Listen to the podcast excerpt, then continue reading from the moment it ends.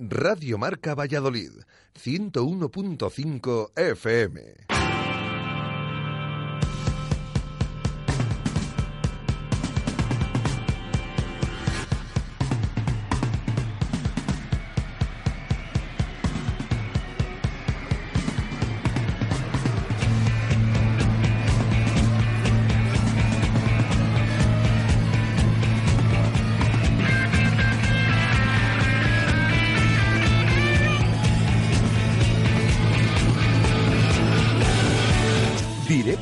Valladolid.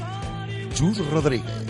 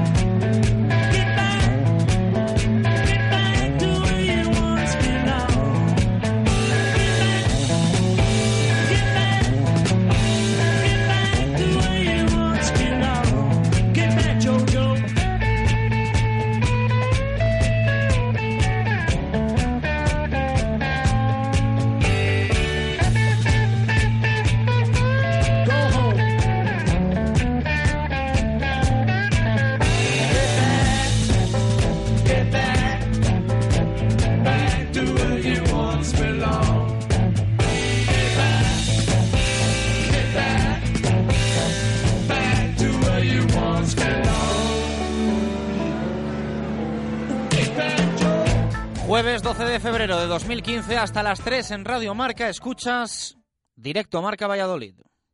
Ruta 47. Todo el fútbol y todo el running en una misma tienda. Las mejores marcas, todos los equipos y los productos oficiales del Real Valladolid. En Montero Calvo 11. Ruta 47 con el sello de Justo Muñoz. Justo Muñoz. También en Teresa Gil, Mantería, Paseo Zorrilla y Río Shopping.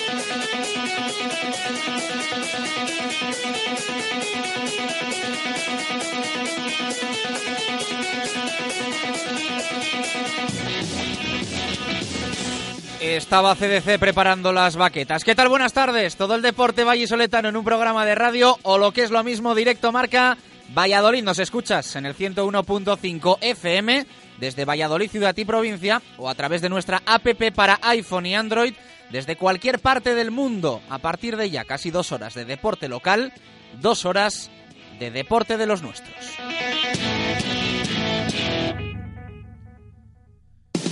Superado el Ecuador de la semana, empezamos a pensar ya en la próxima jornada para todos nuestros equipos. Habrá de nuevo partidos importantes para los nuestros, empezando por el Real Valladolid y hasta llegar al rugby, porque va a ser clave para Brac Quesos entre Pinares y Hermi El Salvador la próxima jornada en División de Honor. Pero no faltará partido para el Maihuigo, el Atlético Valladolid y también el Aula Cultural. De estos tres, solo las chicas juegan en casa.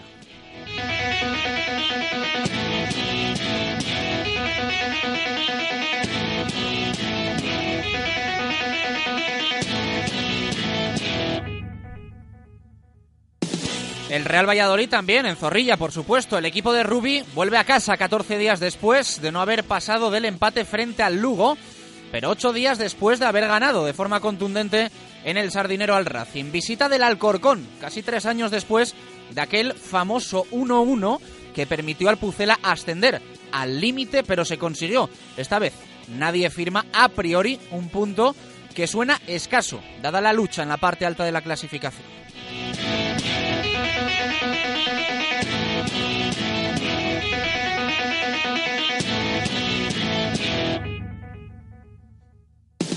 Una tabla clasificatoria que nunca está de más recordar. Tiene al Real Valladolid cuarto con los mismos puntos que el Real Betis, 45, y a dos de los 47 que tienen en este orden. Primero Las Palmas, segundo Girona y tercero Sporting. A la pelea se suma el Real Zaragoza, que ya tiene 40. Esta jornada dejará un Girona Sporting en Montilivi, duelo directo que de ganar garantizaría al Real Valladolid escalar mínimo una posición. El Betis viaja a Albacete, Las Palmas recibe al Racing y el Zaragoza juega en Sabadell, en la Nova Creu Alta.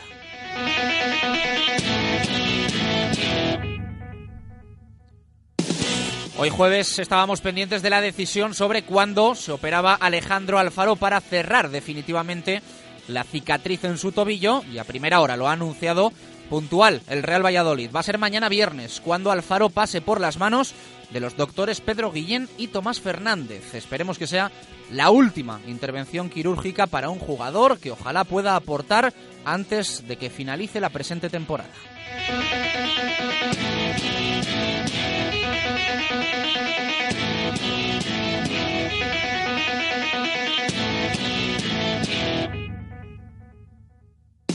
Evidentemente hoy Alfaro no se ha ejercitado con el resto de sus compañeros en la sesión a puerta abierta en los anexos, como tampoco lo ha hecho Roger Martí y además Sastre y Tulio han realizado trabajo específico, individual. En nada nos lo cuenta, nos lo detalla Javier Heredero. Mañana se vuelve a poner el candado, será el entrenamiento en el estadio, escucharemos a Rubi en directo en rueda de prensa y el sábado la última sesión de la semana antes de conocer la convocatoria para el partido frente al Alcorcón.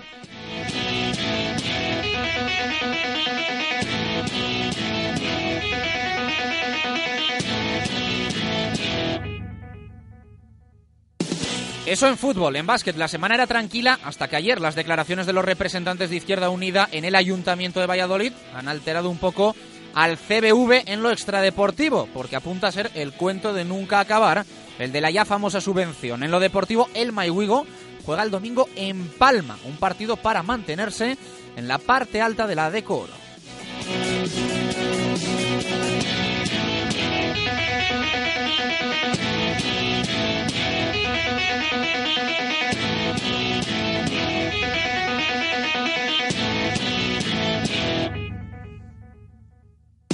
En balonmano de primera mano conocimos ayer la situación complicada del aula cultural, incluso para viajar a Castellón a disputar la Copa de la Reina en tan solo unas semanas. Y los chicos tienen en Santander el que hasta ahora es el partido más importante de la temporada 2014-2015. Dura lucha por la segunda plaza que arrebataron los cántabros a los vallisoletanos aprovechando el pinchazo de los de Nacho frente al Vidasoa y este fin de semana se verán frente a frente Sinfín Santander y Atlético Valladolid.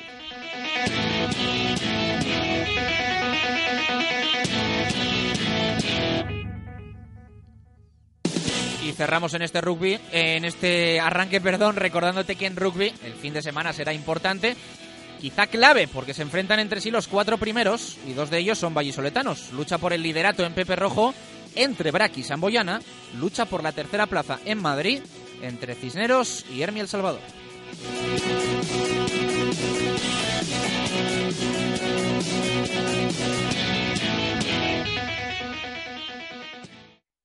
Ruta 47. Todo el fútbol y todo el running en una misma tienda. Las mejores marcas, todos los equipos y los productos oficiales del Real Valladolid. En Montero Calvo 11. Ruta 47 con el sello de Justo Muñoz. Justo Muñoz. También en Teresa Gil, Mantería, Paseo Zorrilla y Río Shopping.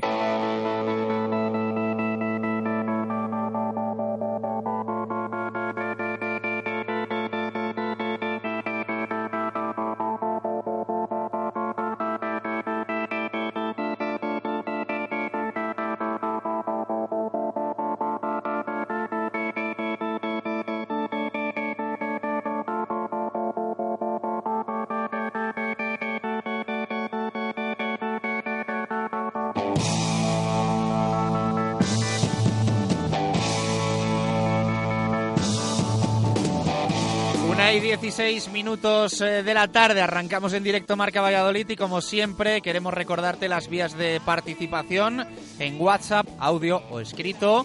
600096446, ya nos ha llegado alguna nota que vamos a escuchar en tan solo unos minutos. Y en Twitter, ya sabes, arroba marca Valladolid. Hace ya un rato que hemos publicado la que es nuestra pregunta en este jueves 12 de enero, de febrero, perdón, de 2015. ¿Te preocupa que se repita frente al Alcorcón lo sucedido contra el Lugo? ¿Cómo lo puede evitar el equipo? Esa es la pregunta que hoy hacemos en directo Marca Valladolid y que nos puede responder hasta las 3 de la tarde. Ya sabéis que a eso de las 2 menos 20 aproximadamente, quizá un poquito antes, escuchamos las eh, primeras respuestas que nos han llegado, tanto en WhatsApp como en Twitter, y dejamos también alguna para el final del programa, para nuestro tiempo del fútbol, a partir de las 2 y media.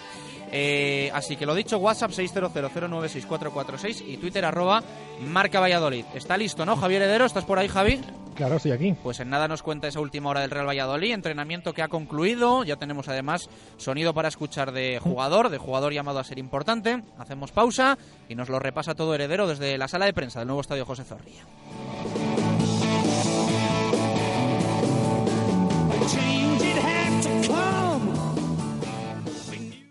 Radio Marca Valladolid, 101.5 FM.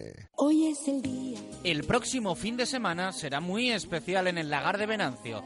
Celebra San Valentín con nosotros y enamórate de nuestra cocina. Hemos preparado un menú especial para que sea un día perfecto en la mejor compañía y como todo el año, amplia carta con una variedad de carnes y pescados que no te dejará indiferente. San Valentín en pareja, con amigos o con la familia en el Lagar de Venancio. Nosotros ponemos el amor en nuestros platos. El Lagar de Venancio, en la calle Traductores junto a Michelin. Reserva tu mesa en el 983 33 43 44 y recuerda que ya reservamos comuniones. El Lagar de Venancio para un San Valentín inolvidable. Segopi y el deporte siempre unidos marcando los mejores registros en pinturas de todos los tipos, con atención especializada para la mejor elección. Líderes en maquinaria para todos los sectores, industria, automoción, construcción, limpieza, cerrajería, madera, electricidad y destacados en mobiliario urbano, alquiler de maquinaria, señalización, protección laboral y también diseño y rotulación. Segopi, estamos en Turquesa 44, Polígono de San Cristóbal. Segopi, garantía de acierto. En el portón tenemos la auténtica cerveza de bodega que te hará disfrutar de los sabores de la cerveza natural y recién hecha. Está deliciosa. Ven al portón a saborear nuestras nuevas raciones y canapés con una buena caña de cerveza de bodega Estrella de Galicia. Verás qué combinación. El portón en Valladolid. Marqués del Duero 8. El sabor de lo nuestro. Restaurante La Dama de la Motilla. Un lugar ideal para comidas o cenas familiares. Restaurante La Dama de la Motilla. La elegancia en el paladar. Tenemos una moderna y creativa cocina. Todos los domingos y festivos venga a visitarnos al Bermud. Modernas tapas le sorprenderán. Restaurante La Dama de la Motilla en Fuensaldaña. También puede celebrar con nosotros bodas, bautizos, comuniones y cenas con baile de salón. Reservas en 983 58 30 76 o www.ladamadelamotilla.com. Directo Marca Valladolid. Chus Rodríguez.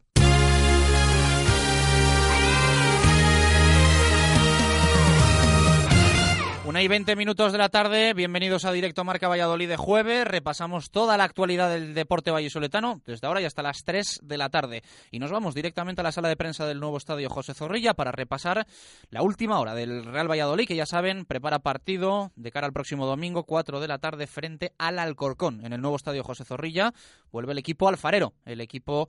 eh, en este caso de Pepe Bordalás a la- al nuevo estadio José Zorrilla pues para, para buscar tres puntos, no para buscar un ascenso como fue en aquella ocasión. Se quedaron con las ganas, hubo un 1-1 que la verdad es que a día de hoy no firmamos de cara al próximo domingo. Javier Heredero, ¿qué tal? Buenas tardes, ¿cómo estás? Hola, buenas tardes. Bueno, última hora que pasa por la fecha que ya tenemos de operación de Alejandro Alfaro, Sí. eh, el trabajo individual que han realizado, según ha informado el club, tanto Tulio como Luis Astre, y qué más. Bueno, pues eh, Tulio sí que es verdad que no, no ha estado aquí con nosotros. Bueno, en entrenamiento mm, estaba yo un poco preocupado. Digo, a ver si es que ayer le ha pasado algo. Bueno, la verdad es que el entrenamiento de hoy ha sido muy light. Eh, han estado haciendo un poco de rondo, después han estado jugando un poquito a fútbol tenis, bueno, han estado haciendo juegos de tirar al larguero desde diferentes posiciones, así que ha sido un entrenamiento prácticamente pues de, reposo. Eh, supongo que después de martes y miércoles de mucha intensidad, pues eh, ha sido más tranquilo y entiendo que Tulio a lo mejor, bueno, pues han preferido que se quede abajo haciendo un trabajo específico para continuar con su preparación. Del resto, incluido Sastre, también ha estado con el grupo, sí que es verdad que ha habido algún momento que ha dejado el fútbol tenis y está haci- haciendo un poco de, de trabajo y después al finalizar el entrenamiento ha estado corriendo un poquito aparte eh, también con Jonathan Pereira. Eh, generalmente siempre Jonathan Pereira se queda a correr con el que se queda. A la semana pasada se quedaba Alfaro corriendo y se quedaba con el Jonathan Pereira.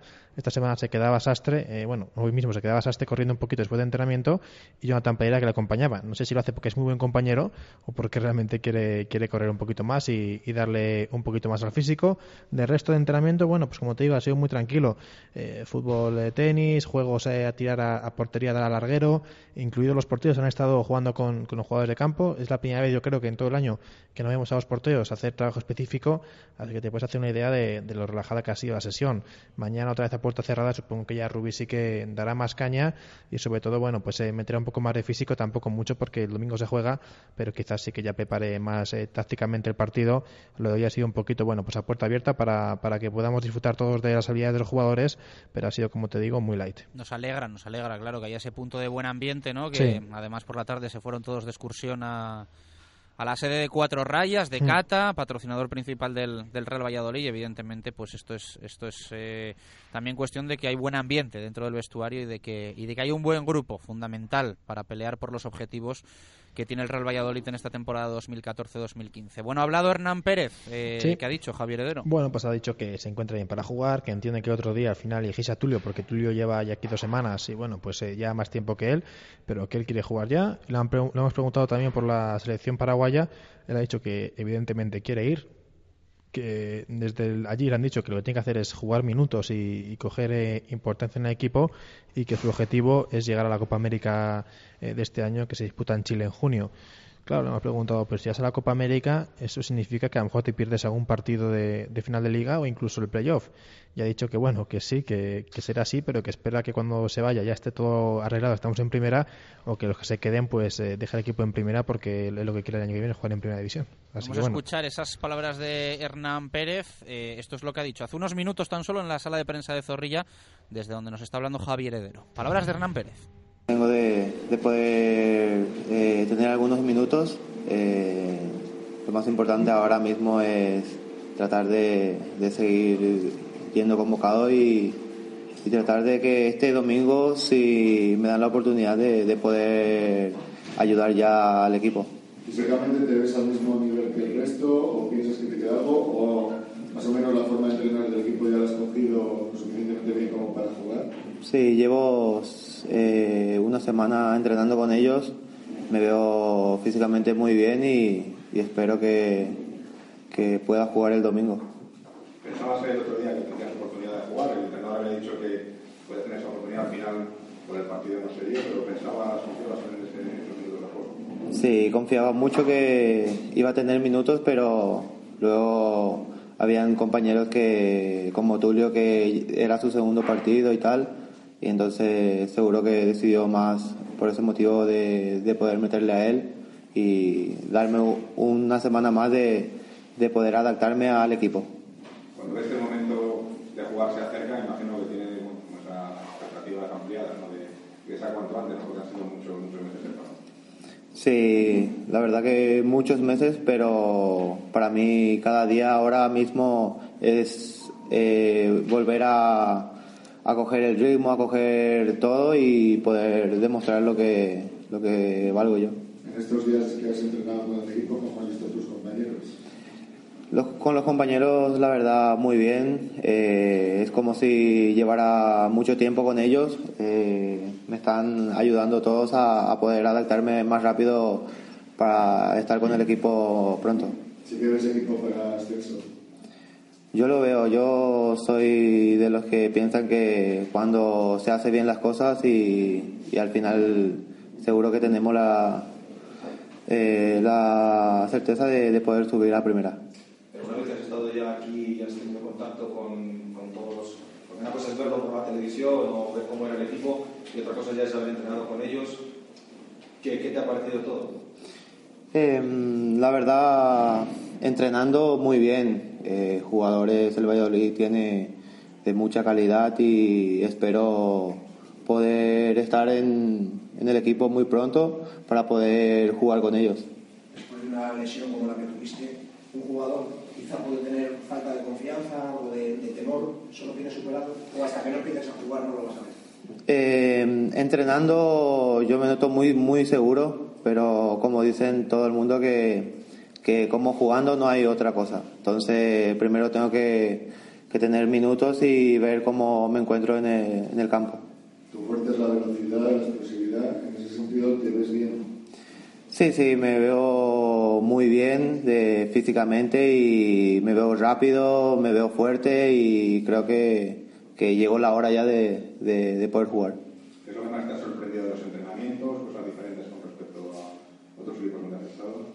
Eh, la verdad el campo que está un poco más pesado que en otros sitios, pero luego todo, todo igual.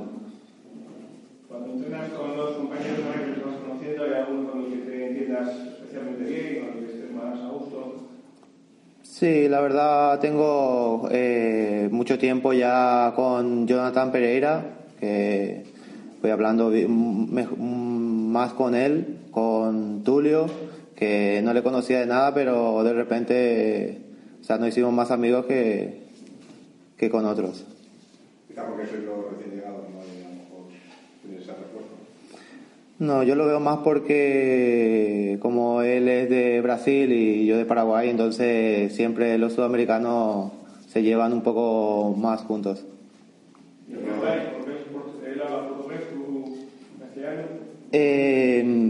De los años que estuve en Villarreal eh, he pasado con, con compañeros, la mayoría amigos de, de Brasil, entonces cuando habla ya lo entiendo casi todo. Hay mucha expectación en, en tu país por un poco, carrera tras esta Atalanta con esta etapa del Valladolid. Sí, espero poder jugar ya aquí y, y la mayor ilusión mía es volver a la selección y, y poder eh, jugar este, esta Copa América que se viene ahora mismo en junio.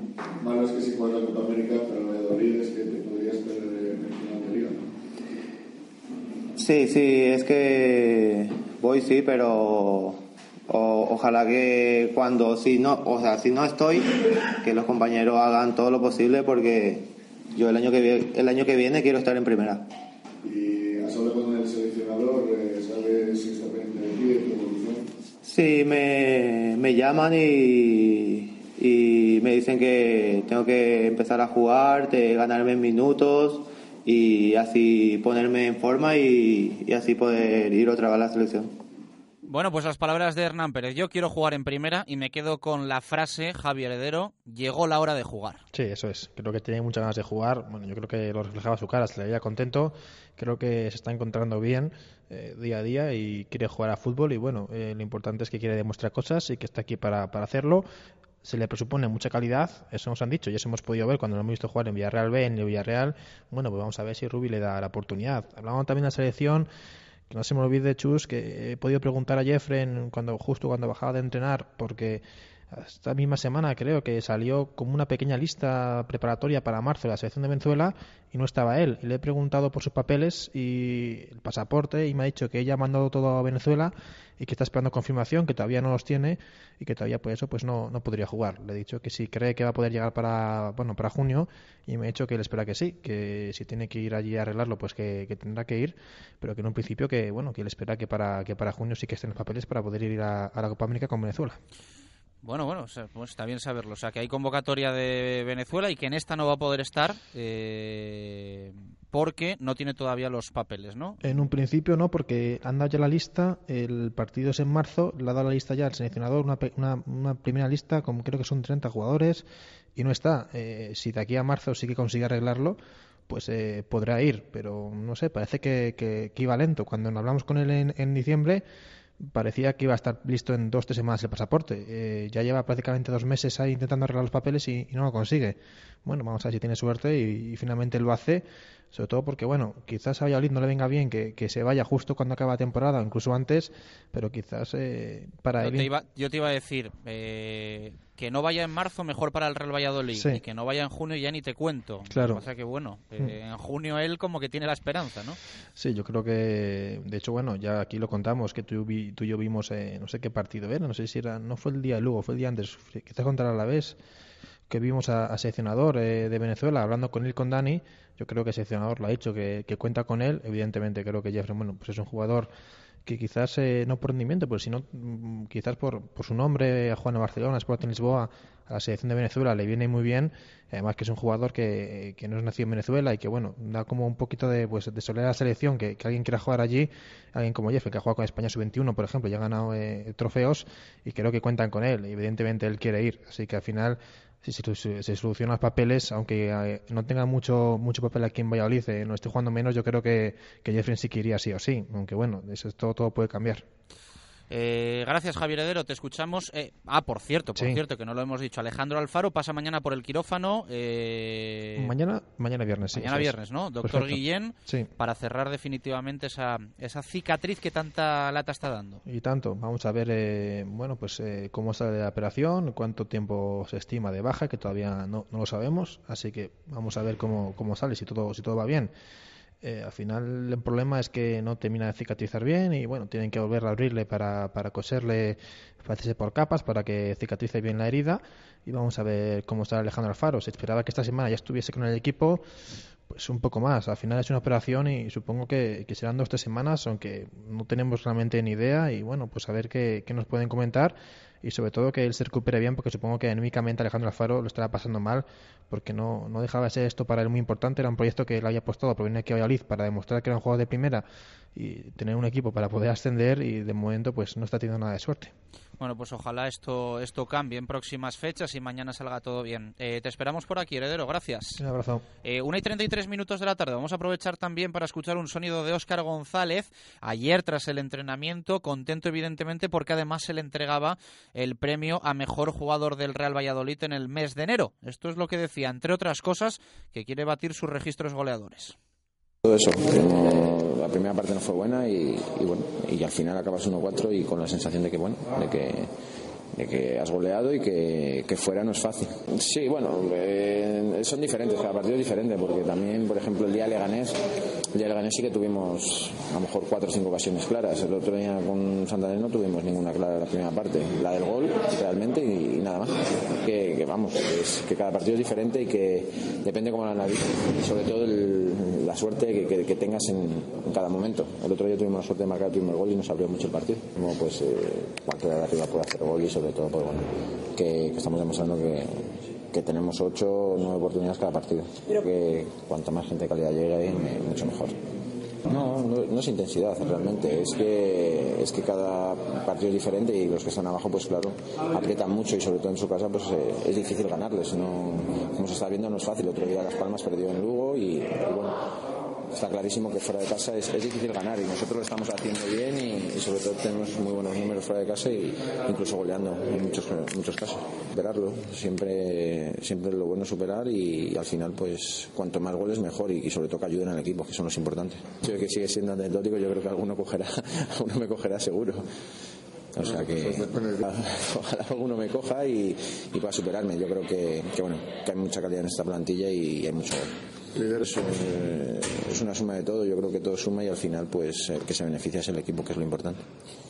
Bueno, en teoría yo creo que el Alcorcón no es de, no es de cerrarse, pero, bueno, nunca se sabe. Tampoco lo era el Lugo y al final montaron los 11 atrás. O sea, que, o sea que sí, esperarse sobre todo un partido que, en los que se metan atrás y, y bueno, intentar saber jugar contra eso. Hombre, a nosotros nos complica, porque está claro que nosotros jugamos mejor con, equipos que salen a jugar y que dejan jugar. A nosotros cuando se nos meten los 11 atrás eh, nos cuesta. Sí, sobre todo estamos trabajando eso. Ahora mismo en los entrenamientos, el míster eh, estamos trabajando el, atacar dos defensas de cuatro, eh, metidas atrás y, que para, para poder intentar abrir los partidos. Yo creo que sobre todo cuando marcas el primer gol luego ya es un partido diferente, pero hasta que lo marcas es, complicado. Las cosas buenas, eh, fue el día del ascenso y la verdad que un recuerdo muy bueno. Pero eh, si no fuera complicado, yo creo que, que, fue un partido bonito, como bien dices, complicado. En el descanso todos estábamos un poquito tensos, pero bueno, al final salió todo bien, de veces.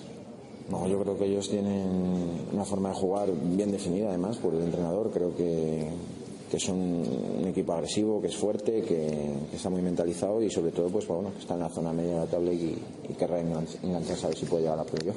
Sí, eso está claro.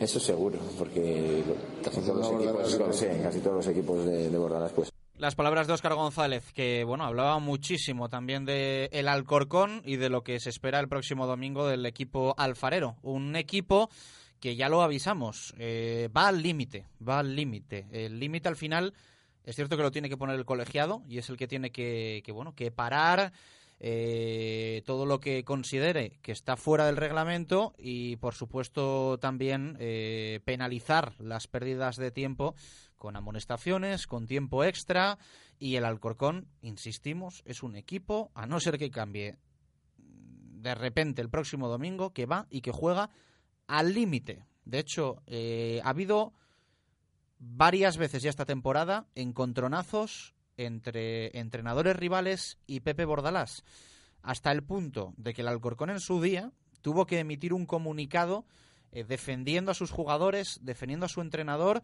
y defendiendo, en definitiva, eh, la forma de jugar de la agrupación deportiva Alcorcón.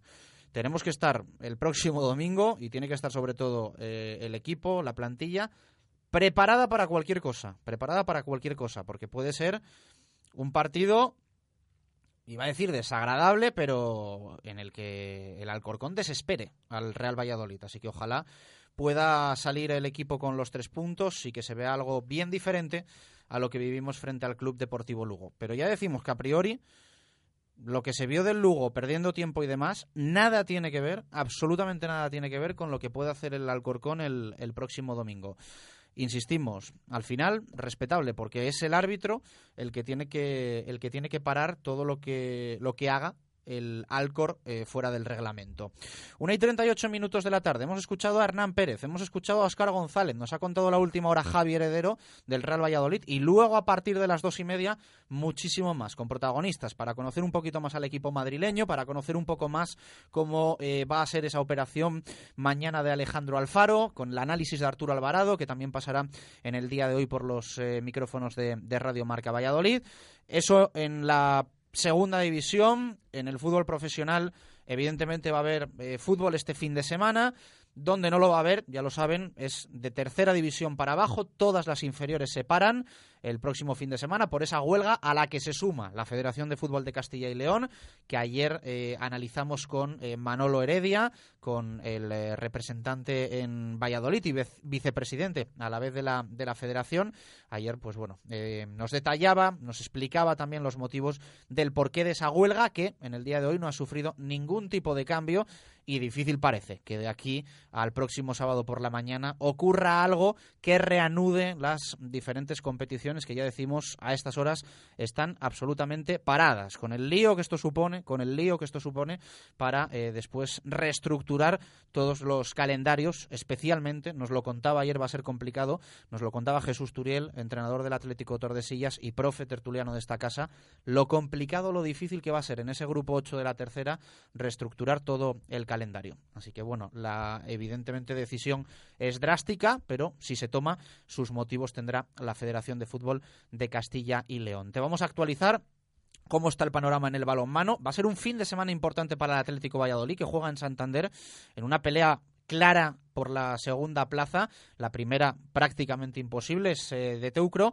pero están en la lucha por la segunda plaza tanto GoFit Fin Santander como el Atlético Valladolid. Luego también vamos a recordar un poco lo que ayer nos contaban eh, Cayetano Cifuentes, Miguel Ángel Peñas, presidente y entrenador del Aula Cultural, sobre especialmente los problemas económicos en una buena temporada del Aula que, mm, bueno, pues eh, en principio va a complicar también, van a viajar, pero con complicaciones a Castellón para disputar en poco más de una semana la Copa de la Reina. Se ha solicitado una ayuda extra al Ayuntamiento de Valladolid para cubrir gastos en esa Copa de la Reina que van a disputar las eh, chicas que militan en la máxima categoría del balonmano nacional femenino. Eh, vamos a tener también pincelada de rugby, mañana lo vamos a ampliar, pero es que es un fin de semana muy importante en la División de Honor porque el BRAC recibe eh, en Pepe Rojo a la Samboyana, actual líder, el BRAC es segundo, eh, la diferencia ahora mismo es de tres puntos en la clasificación, ya saben ustedes que la victoria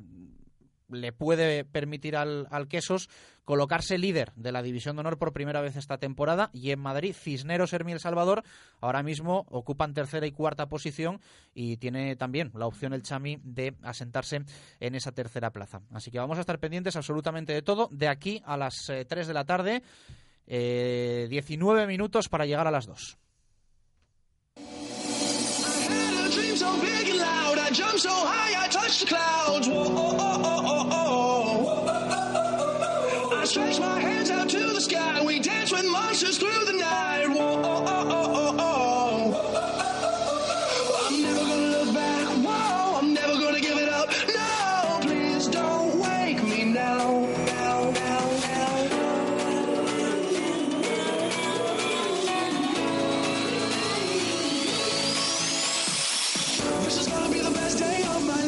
Vamos con titulares, como siempre, repasando lo que nos cuentan los compañeros de la prensa escrita en este jueves 12 de febrero. Informaciones de fútbol en el mundo. Arturo Alvarado titula Objetivo Abrelatas. Oscar, me gustaría superar mi récord de 14 goles. Partidillo.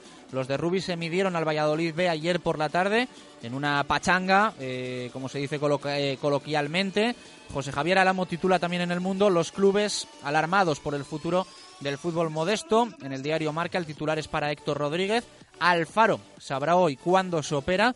En el día de Valladolid leemos a Manu Belver. Oscar dijo ayer el Alcorcón. Me trae un recuerdo muy bueno, le hemos escuchado. Y sobre la huelga en inferiores leemos también información en el día de Valladolid. Puede ser la desaparición del fútbol modesto. En baloncesto, en el día de Valladolid, sobre las declaraciones desde Izquierda Unida, da la sensación de que el CB Valladolid es el ayuntamiento. Ese es el titular que destaca hoy eh, Manu Belver de lo que ayer dijeron eh, desde el Ayuntamiento de Valladolid. Y en balonmano, eh, titular para la información del aula cultural, estamos discriminados, eh, son declaraciones de Cayetano Cifuentes que recoge Guillermo Velasco, que también opina hoy en el mundo con el titular El mundo del deporte contado al revés.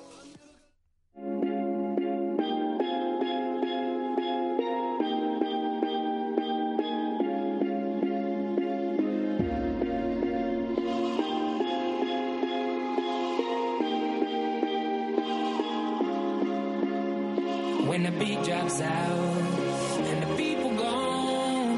Will you still be there, still be there for me, child? And when the lights go out and the morning comes, will you still be there, still be there for me, child? When the beat drops out, life Una y 44 minutos de la tarde. Eh, vamos con vuestra opinión en esta primera hora de directo Marca Valladolid. Ya sabéis que luego eh, vamos a recoger más sonidos, más opiniones eh, a partir de las dos y media. Tiempo para el fútbol ya con Javi Heredero en el estudio.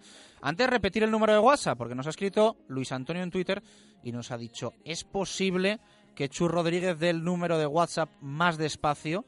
Llevo meses intentándolo apuntar, pero me es imposible. Pues vamos a ello. Luis Antonio. Coge el móvil, coge boli, coge papel y yo despacio te digo ese número de WhatsApp. Si alguno se quiere animar, que lo apunte también, que lo guarde en su agenda y que opine, que nos escriba todos los días a Directo Marca Valladolid. El número 600 096 446. Vamos a repetirlo. 600 096 446.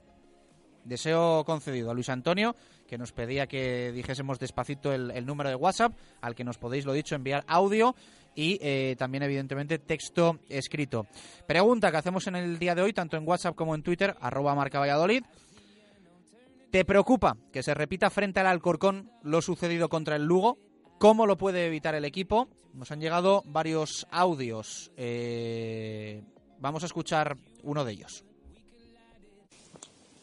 Buenos días amigos de Radio Marca. Ante la pregunta de que si a los aficionados nos preocupa que, ocurra contra el con lo mismo que Lugo, yo pienso que son dos partidos, dos equipos totalmente diferentes.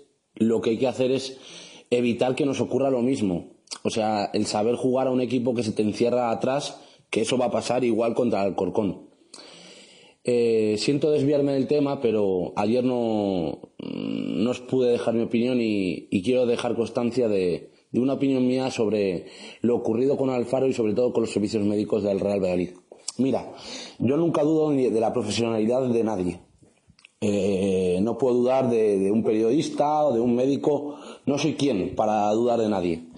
Pero me parece que un equipo de élite, como el Real Valladolid, con su historia, con lo que se está jugando este año, eh, no se puede, no puede consentir que lo que era un golpe, que era para una o dos semanas, luego se convierta en una operación, que eran seis semanas, que se reaparecía después del parón de Navidades, luego que si un punto estaba infectado, el chico vuelve a correr, vuelve a hacer trabajo con el grupo, y ahora un doctor de, de fuera, Pedro Guillén, eh, resulta que pronostica otro problema. Eh, sinceramente, para mí es de risa. Y lo vuelvo a repetir, no soy quien para dudar de nadie. Pero eh, esto es hacer daño al jugador y a lo mejor mmm, no dar bien con el primer pronóstico de una lesión. Recuerdo que dijeron que era un golpe, que era una o dos semanas. Entonces, pues yo como aficionado la verdad es que no sé si dudar, si callarme, si callarme, si callarnos todos, que eso es a lo mejor lo que quieren, pero creo que vale ya. Y sobre todo, vamos, mostrar mi solidaridad con Alfaro y, y vamos, el hashtag en Twitter y fuerza Alfaro y, y mucho ánimo y, y que mira, que se recupere lo antes posible. Pero yo ahora me alegro de que Roger haya pasado su recuperación con los servicios médicos del Levante. Buenos días y nada, seguir así. Se ha quedado a gusto, Diego. Se ha quedado a gusto. Va a tener su sección aquí en el, en el, programa. Eh, dos minutazos y medio. Nosotros no silenciamos a nadie. Al final es la opinión de nuestros oyentes y ahí queda reflejada. Si alguien tiene una diferente, también la puede mostrar y nosotros le vamos a leer o a escuchar. Vamos a ver qué es lo que nos cuenta otro oyente, DC7, que también nos ha enviado una nota de audio. Buenos días, Chus. Nada, la pregunta de si me preocupa, yo creo que no. Eh, algún pinchazo tendrá que haber, seguramente, pero tan seguidos no creo. ¿Qué, ¿Qué podemos hacer para evitarlo?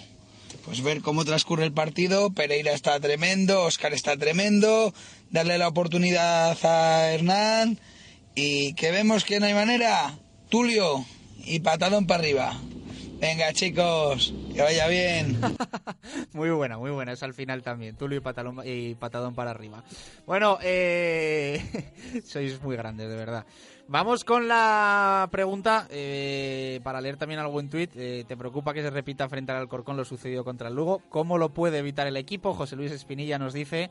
La verdad que sí, esto se arregla saliendo desde el primer minuto a por ellos, sin titubeos.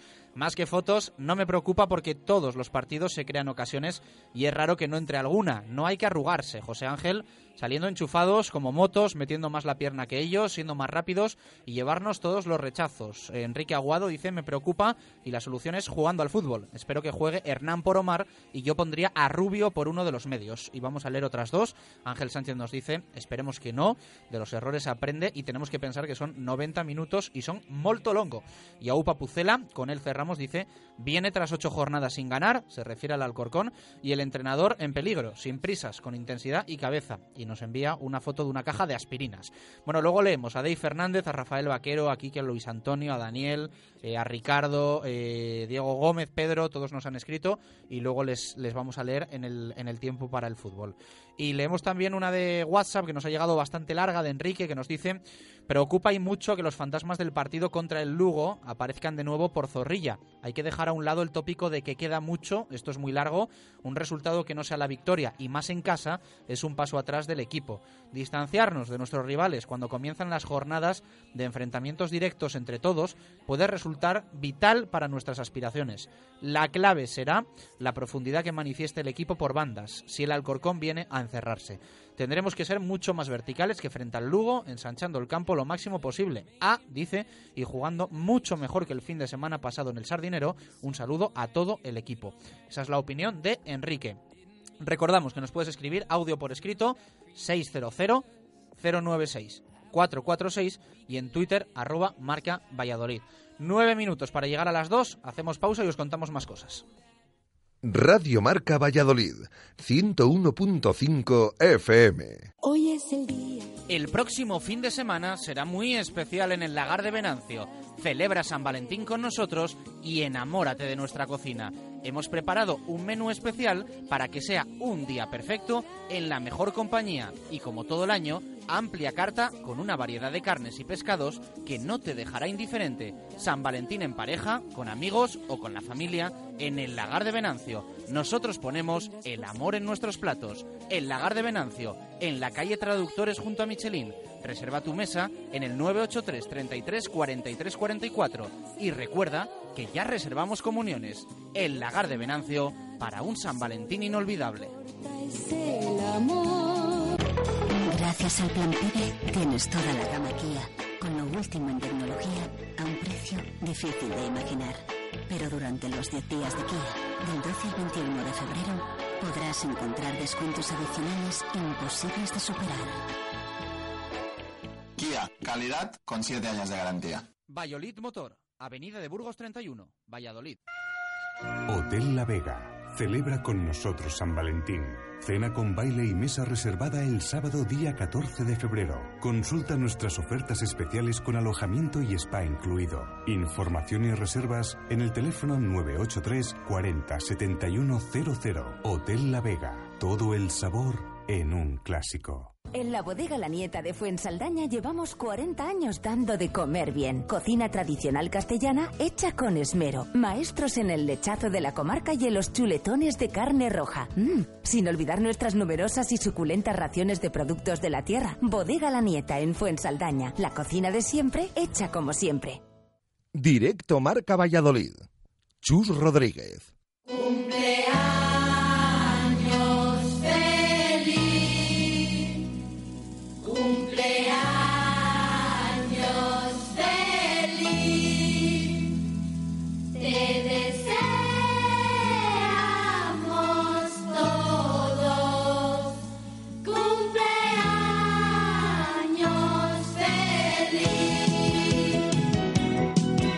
53 minutos de la tarde, cumpleaños de David García. Felicidades, amigo. Muchas gracias, no te suelen felicitar todos los días en directo por la radio. Caen unos cuantos ya, ¿no? Bueno, mira, 28, oye, vamos a ir defendiendo. Te traía yo para hablar de rugby y, y te he preparado un poquito la, la encerrona. Correcto, muchas gracias, chicos. Muchas Bueno, gracias. aprovechamos. Mañana lo vamos a ampliar, pero a ver si te hacen un buen regalo, ¿no? Que eso sí. Y Chami Buah, este fin de semana. Bueno, si me hicieran de regalo la victoria con bonus, sería el mejor cumpleaños de mi vida. Chus. Qué exagerado. ¿eh? El mejor cumpleaños de mi vida sería. Sería, pues, eh, que ambos equipos, bueno, sería el asalto a la primera posición del Braquesos entre Pinares y consolidar al Hermi El Salvador en esa tercera plaza persiguiendo a los catalanes. Con lo cual, bueno, pues es que bueno, lo celebraría a saco el lunes, ¿sabes? Bueno, y te has puesto camisa y todo, ¿eh? Joder, ¿eh? Hombre, eh, ¿cómo he visto habitualmente? Con Eh, camisa no, bueno, eres con- más de camiseta y jersey. Ah, vale, bien, sí, No, sí. Hoy te has puesto más elegante. Y americana. Ayer fuiste al cine, además, América- ¿no? Sí, americana, en plan informal. ¿Qué fuiste a ver al cine? Eh, Drácula. Pero ¿cómo que Drácula? Es que esto ya me lo dijiste ayer porque es que David y yo nos encontramos ayer en el cine. Yo fui a ver, sí, Marlo, y estaba también Íñigo Torres Sí.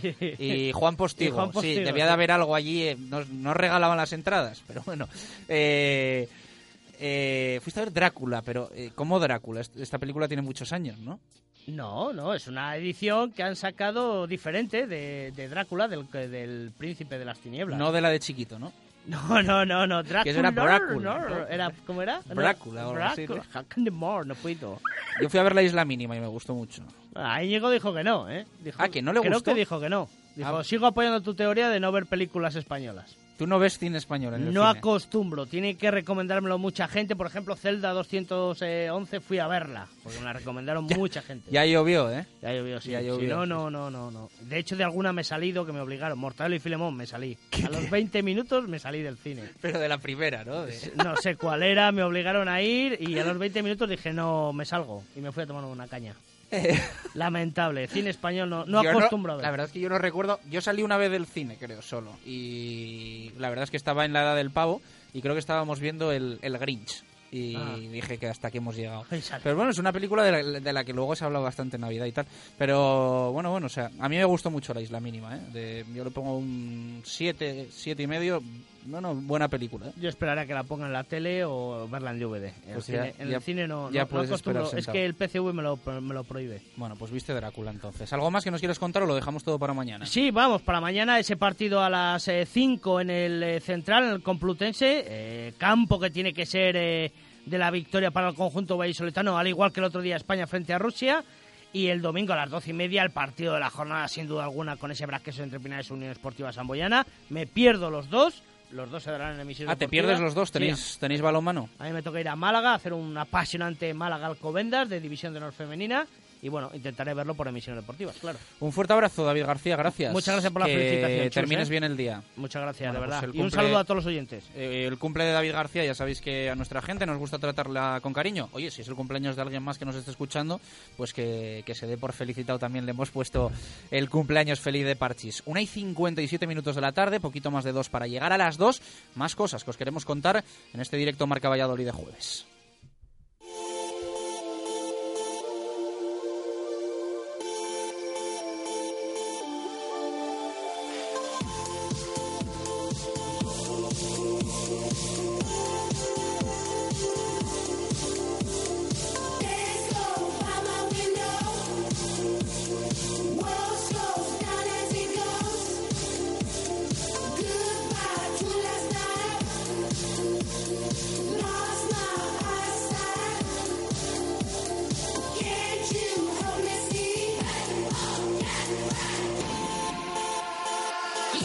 Ayer lo contamos, lo detallamos, ya sabéis que es una semana complicada la- para la Federación de, de Fútbol de Castilla y León por esa huelga que vamos a tener el próximo fin de semana, pero hoy vamos a darle también un toque de, de alegría, de buena noticia al fútbol de inferiores, al fútbol autonómico y más concretamente, concretamente al fútbol de, de nuestra provincia, de Valladolid. Segunda, eh, segundo año consecutivo que se repite una iniciativa de sacar un eh, álbum de cromos eh, para los más pequeños que, que juegan al fútbol en, en Valladolid. Una iniciativa de Fútbol que nos va a contar eh, su gerente, uno de, una de las responsables, Elena de la Lastra. Hola Elena, ¿qué tal? Buenas tardes, ¿cómo estás?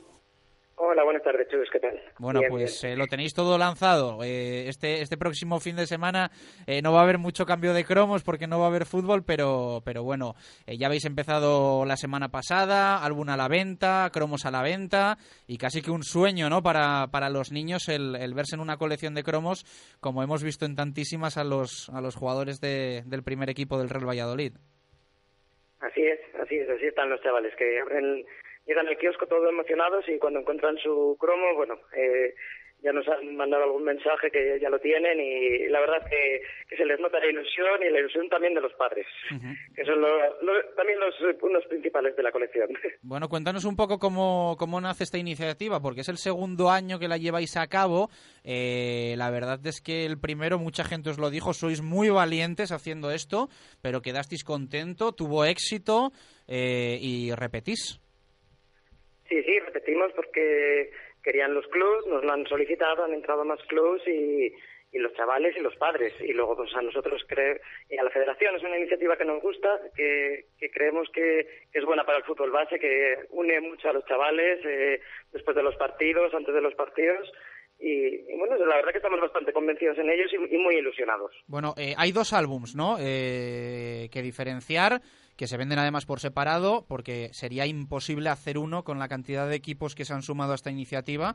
Uno es para eh, los prebenjamines y otro para los infantiles, alevines y benjamines, ¿no? Exacto, son la primera división de las tres categorías, esas inferiores que has dicho, de infantil, alevín y benjamín, y luego la primera división de prebenjamín. Pero claro, eh, como bien sabes tú, el fútbol base en Valladolid son casi 25.000 chavales jugando y sería imposible, sería casi un, una biografía, vamos, un, un dossier ahí enorme de, de cromos y no, eh, se ha centralizado en la primera división, que yo creo que también es un aliciente para los propios chavales, pues mira, decir, oye, si encima llego a primera, pues al año que viene salgo en los cromos. Bueno, habéis tenido Así muchísimo trabajo, ¿no? Eh, durante los primeros meses de la temporada, septiembre, octubre, incluso noviembre, de hacer muchas fotos para eh, reflejar a todos los niños en lo que es un cromo profesional, como el de los mayores. Exacto. Eh, se hacen fotos individualizadas en los clubs por fotógrafos profesionales, no son fotos de archivo, claro. Eh, los chicos además van cambiando mucho, no, no coges una foto de un archivo, no coges a Messi, que- no, aquí vamos club por club, a todos los jugadores van pasando y, les hacemos, pues eso, las fotos individuales como auténticos profesionales y de hecho se ponen bien nerviosos, se peinan y, bueno, la verdad que da gusto verles. Ujú. Eh, 74 equipos, ¿no? En total. 74 equipos de 24 clubes de toda Valladolid. Eh, que son, bueno, Arces, Arroyo Pisuerga, Atlético Arroyo, Atlético de Laguna, Atlético Laguna Lince, Boecillo, José Luis Saso, Juventud Rondilla, La Cisterniga, Laguna, Laguna Promesas, Medinense, Real Valladolid, Rivera Atlético, San Isidro, San José Jesuita, Sur Atlético, Tudela, Belén, Sur, Unión Arroyo, Unión Zaratán, Victoria, Villa de Simancas y Club Deportivo Zona Sur. Se han sumado incluso algunos, ¿no? Que no estaban la temporada pasada en vuestro primer año. Sí, sí, eh, ha habido clubes nuevos y, la verdad que pues, de los que has dicho, bueno, eh, no es por, eh, pero casi 12 clubes se han añadido, el Arces, Arroyo Pisuerga, Atlético Arroyo, Atlético Laguna, La Cisterniga, bueno, eh, muchos y la verdad que un gusto y, y bueno, esperemos que, que así les guste a todos y al año que viene, pues eh, in- incluso si podemos intentar reflejar a, a todos, pero bueno, es un poco complicado. Bueno, para quien nos esté escuchando y quiera comprar el álbum, los cromos, ¿dónde lo tiene que hacer, Elena? pues eh, están en las instalaciones de todos los clubes participantes y también en los kioscos de Valladolid y de la provincia de donde salen salen los equipos. Facilitáis además el, el intercambio de cromos, ¿no? Con, con varias quedadas a lo largo de, de la temporada para que, para que haya un poquito de facilidad de completar el álbum. Exacto, queremos que terminen el álbum, que, es una colección única que quede de recuerdo para ellos y para eso organizamos las quedamos, que las hacemos en el Centro Comercial Equinoccio, en la que se convocan a todos los coleccionistas para que eso, puedan intercambiar los cromos, además de, bueno, hay premios, sorpresas, que invitamos a todos a venir, la próxima será el, el próximo, el, el 28 de febrero y, y nada, pues eso, que te, para conseguir esos cromos que les faltan y, y sobre todo facilitarles. Queremos que sea un recuerdo que, que tengan al final de, de esta, de esta liga, de esta temporada. Además que si completan el álbum tienen premio y hay más premios, ¿no? Directos también que pueden salir en los, en los cromos, en los sobres. Exacto, te lo sabes estupendamente. Eh, al- en los cromos no solo se pueden encontrar a ellos, hay premios directos como balones de fútbol, bolsas de, de deporte, packs de medias, eh, gentileza de Hummel y también Fútbol Colecciones ha metido eh, cuatro peseditas. Creíamos que es un regalo que les iba a gustar mucho y es no solo encontrar su cromo, sino eh, una pesevita de regalo directo.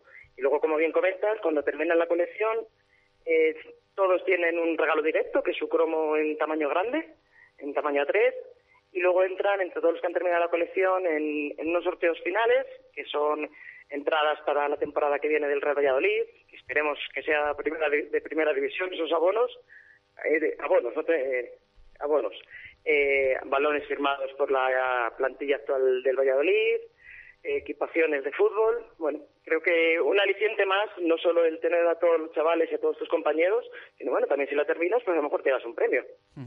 Eh, Elena de la Lastra, eh, Fútbol Colecciones, Fútbol, muchísimas gracias por contarnos esta iniciativa que nosotros apoyamos en Radio Marca y que animamos a todo el mundo a que, bueno, pues eh, haga su álbum y, y se encuentre a sí mismo, padres, abuelos, además que seguro que están ilusionados buscando a los suyos. Un fuerte abrazo, muchas gracias. Muchísimas gracias, Chus, un saludo. Bueno, pues las palabras de Elena de la Lastra, estos dos eh, álbums eh, que ya eh, repiten por segundo año consecutivo, uno para prebenjamines y otro para infantiles, alevines y benjamines. Contábamos ayer que al final la huelga la pagan los eh, niños y en este caso pues es un premio para ellos que seguro que hace una ilusión eh, tremenda verse en un cromo y poder completar un álbum en el que estás tú, en el que están tus compañeros y en el que están también tus rivales, eh, tus rivales que, que no dejan de ser en muchos casos eh, amigos. Dos y cinco minutos eh, de la tarde.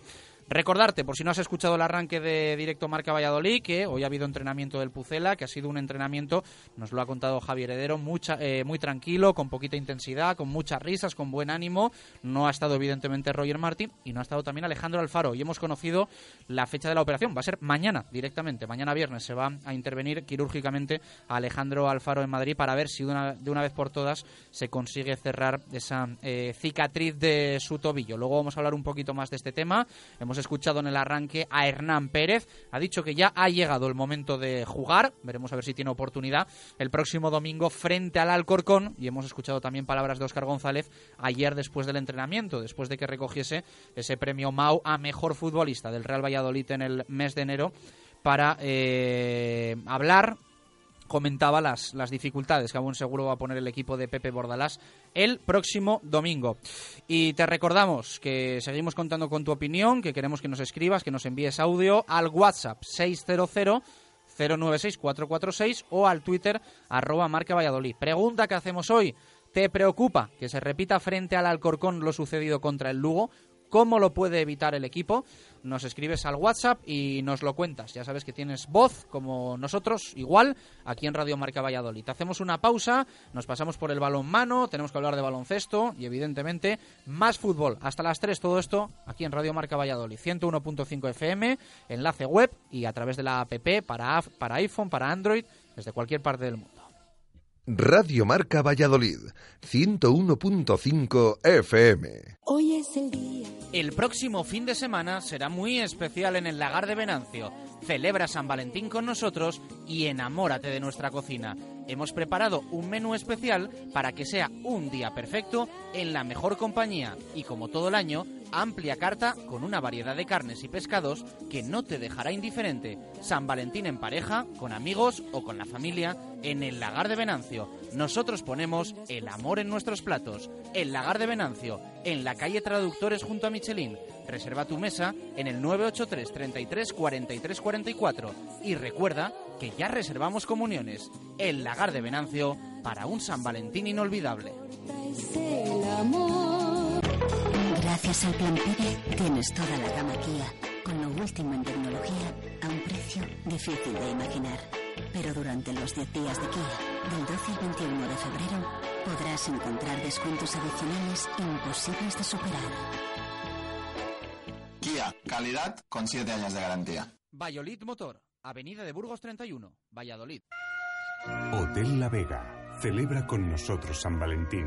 Cena con baile y mesa reservada el sábado día 14 de febrero. Consulta nuestras ofertas especiales con alojamiento y spa incluido. Información y reservas en el teléfono 983 40 7100. Hotel La Vega. Todo el sabor en un clásico. En la bodega La Nieta de Fuensaldaña llevamos 40 años dando de comer bien. Cocina tradicional castellana hecha con esmero. Maestros en el lechazo de la comarca y en los chuletones de carne roja. Mm, sin olvidar nuestras numerosas y suculentas raciones de productos de la tierra. Bodega La Nieta en Fuensaldaña. La cocina de siempre hecha como siempre.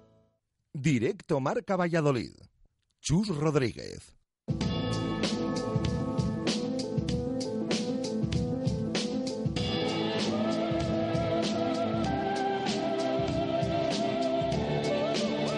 Dos y nueve minutos de la tarde y no está con nosotros Marco Antonio Méndez. Le mandamos un fuerte abrazo, le echamos de menos, claro que sí.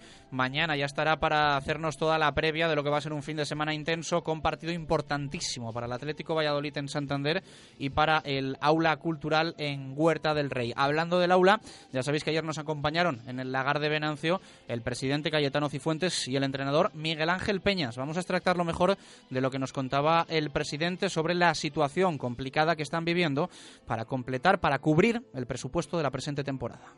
Sí, la verdad es que efectivamente cuando lo veníamos mm, manifestando, bueno, pues era cierto.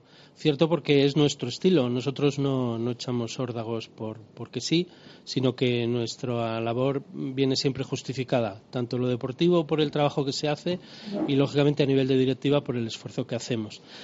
Yo lo de estar cabreado, no, mm, de verdad os digo que no me gustaría que se interpretara así porque podría dar la sensación de que uno llega al límite en el enfado y deja de ser razonable. Yo lo que vengo exponiendo es algo que creo que es razonable, que creo que se debe de sentar y se debe de hablar sobre ello. Nos hemos encargado precisamente de crear un- un- una opinión social de reconocimiento a nosotros o que la misma sociedad nos dijera que no teníamos razón. Entonces, hemos expuesto las cosas como son.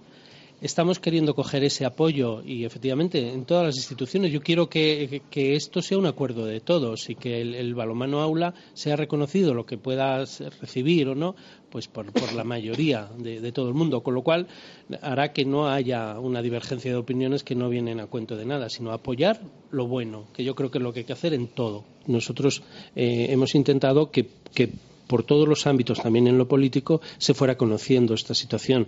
Porque, vuelvo a repetir, nosotros nos consideramos un club de Valladolid y queremos que esto sea con acuerdo de todos. Y que ese reconocimiento venga por todos, porque será bueno, como en cualquier otro equipo. Estoy de acuerdo porque además el, el problema que nosotros tenemos con las ayudas institucionales, bueno, el problema es que ellas te conceden las ayudas por años naturales. Es decir, lo, lo que te dan, tú tienes que partirlo en dos temporadas. Si nosotros mm, no tuviéramos una, una solución en- de continuidad en, en otro sentido y se quedara en la Copa de la Reina, ya nos estaría limitando al inicio de la temporada que viene. De lo que sí te das cuenta es que los que están en élite, en el convenio de élite, también están eh, disconformes, diría, o, o- no tan satisfechos como se esperaba. Eh, yo creo que el convenio de élite tendría que haber sido algo más vivo.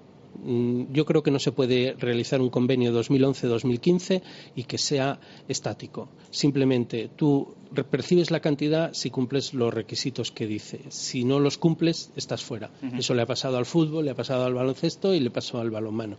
Ya, pero ¿y qué más? ¿Y los clubes nuevos que llegaban? Nosotros llegamos y ocupamos un hueco que había. No, no se nos estudió, no se nos. Como yo le he dicho en una ocasión a, a, Alfredo Blanco, yo esperaba que de alguna manera nos tutelarais. Y ante sus sorpresas se lo reafirmé. Esperaba que, los, tu- que nos tutelarais porque nosotros nos incorporábamos como nuevos. Con lo cual, entiendo que eso hay que acompañar a todos los equipos. Igual que hay que exigirles que cumplan condiciones, también hay que acompañarles para que se puedan desarrollar. Yo creo que los equipos de élite, cuando llegamos, igual en nuestro caso, no llegamos para estar un año. Nosotros venimos con voluntad de quedarnos todo lo que podamos. Las palabras de Cayetano Cifuentes. Lo dicho, mañana escuchamos tanto a Miguel Ángel Peñas en la previa del eh, fin de semana como también a Nacho González antes de que inicie viaje el Atlético Valladolid a tierras cántabras para jugar ese partido importante. Rompió un poquito los esquemas la derrota frente al Vidasoa y eh, por lo tanto sería importantísimo conseguir victoria eh, este próximo fin de semana frente a GoFit Sin Fin Santander, que ha sido además el equipo que eh, le ha arrebatado la segunda plaza al Atlético Valladolid. Así que lo dicho, mañana previas de ese GoFit Sin Fin Santander, Atlético Valladolid y del partido que se va a jugar en Huerta del Rey sábado a las 6 de la tarde entre el Aula Cultural y el Elche Mustang. Nos pasamos también, hacemos F5 en la actualidad del Maiguigo, en la actualidad del Club Baloncesto Valladolid.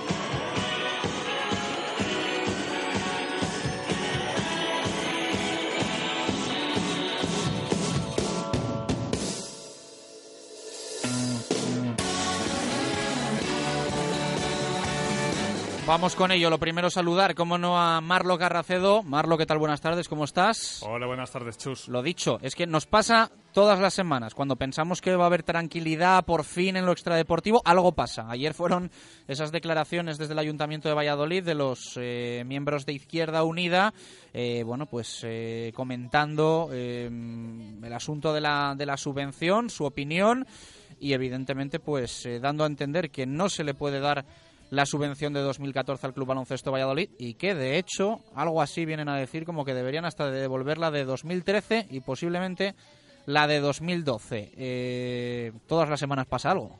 Sí, sí. Además, creo recordar que el lunes hablábamos de, de, bueno, de eso, que afrontábamos una semana eh, tranquila en el Club Baloncesto Valladolid y mira, pues al final siempre acaba saltando alguna noticia, eh, bueno, pues que remueve un poquito de nuevo eh, los cimientos de, de, bueno, de las oficinas de Pisuerga. Esta vez, como decías tú, eh, tres concejales de Izquierda Unida, que bueno, eh, decías tú, venían a decir, no, no, lo dijeron, eh, que si, esa, si este año no se puede dar por una serie de, de, de cláusulas que se incumplen, eh, en años anteriores... eh, Sucedía lo mismo. Sí, sucedía lo mismo, por lo tanto decían que ese dinero se tendría, lo tendría que devolver el club y bueno, fueron más allá, bueno, diciendo que el ayun- que ayuntamiento y club eh, Vienen son a ser lo mismo. Vienen a ser lo mismo, que es algo que bueno, que ya que ya podíamos haber escuchado desde hace tiempo, pero yo creo que lo, que lo más grave respecto a ese asunto es bueno, pues cuando insinuaban sí, eh, en el caso de que desapa- desapareciese el club, sí el ayuntamiento tendría algún tipo de obligación de pago de, de esas deudas, de, ese, de esos 5 millones y medio que tiene. Bueno, veremos a ver si en próximas horas, próximos días hay respuesta por parte de alcalde o de responsables también de la Fundación Municipal de Deportes porque se citó y bastante ayer en esa comparecencia a la propia FMD. Eh, Marlo, tenemos también eh, que hablar del próximo partido, evidentemente, del encuentro del domingo en Palma, que no va a ser fácil porque es un equipo Palma Aire Europa que está también en esa parte alta en la pelea, en la misma pelea que está el Club Baloncesto Valladolid. Sí, además una posición por encima están sextos, Palma de Europa con misma, eh, mismas victorias, no mismas derrotas porque tienen un partido más, pero un partido muy complicado con jugadores. eh, lo analizábamos en la primera vuelta, en el partido de ida, que tiene jugadores muy jóvenes, era un poquito en ciertas líneas una incógnita por ver cómo iban a afrontar la competición. Algunos jugadores que no tenían experiencia en Liga Leb Oro, eh, sí en Liga Leb Plata, pero al final eh, el resultado es que eh, están haciendo una muy buena campaña, como dicen las cifras, y bueno, pues tienen jugadores eh, experimentados como sobre todo, por encima del resto, Mario Cabanas, pero bueno, luego destaca- destacables eh, César Bertone, John Di, Bartolomeo, el base del que hablamos mucho ya en la ida, son de Rick Glover, que está siendo uno de los mejores de la competición en cuanto a estadísticas, y bueno, un entrenador como Ángel Cepeda, que es eh, uno de los formadores de referencia, yo creo, en categorías eh, inferiores de jóvenes talentos y que lo vamos a ver, como ha hecho un muy buen trabajo con este equipo. Habló Marlo Carracedo con el técnico de Palma Europa, con Cepeda, que no nos podía atender en directo, le hemos tenido que grabar y esto es lo que nos ha contado. bueno, yo creo que está siendo a nivel de resultados muy buena, porque un equipo recién ascendido y con solo dos jugadores con experiencia en la categoría, pues bueno, eh, yo, creo que da un poco una idea pues del valor de, de lo que estamos haciendo. También un poquito ha sido la evolución. eh, bueno, eres al final un formador de jóvenes, ¿no? Además es, yo creo, como te gusta definirte, ¿no? Eh, eh, de esa manera. Y al final eh, un poquito es resultado de esa evolución que han tenido los jóvenes. ¿Cómo ha cambiado el equipo eh, desde el principio de la competición a ahora, en el momento en el que nos encontramos? Bueno, sí que es verdad que, que, que a mí me gusta un perfil determinado de jugadores y que muchos jugadores que tenemos en la plantilla responden a eso.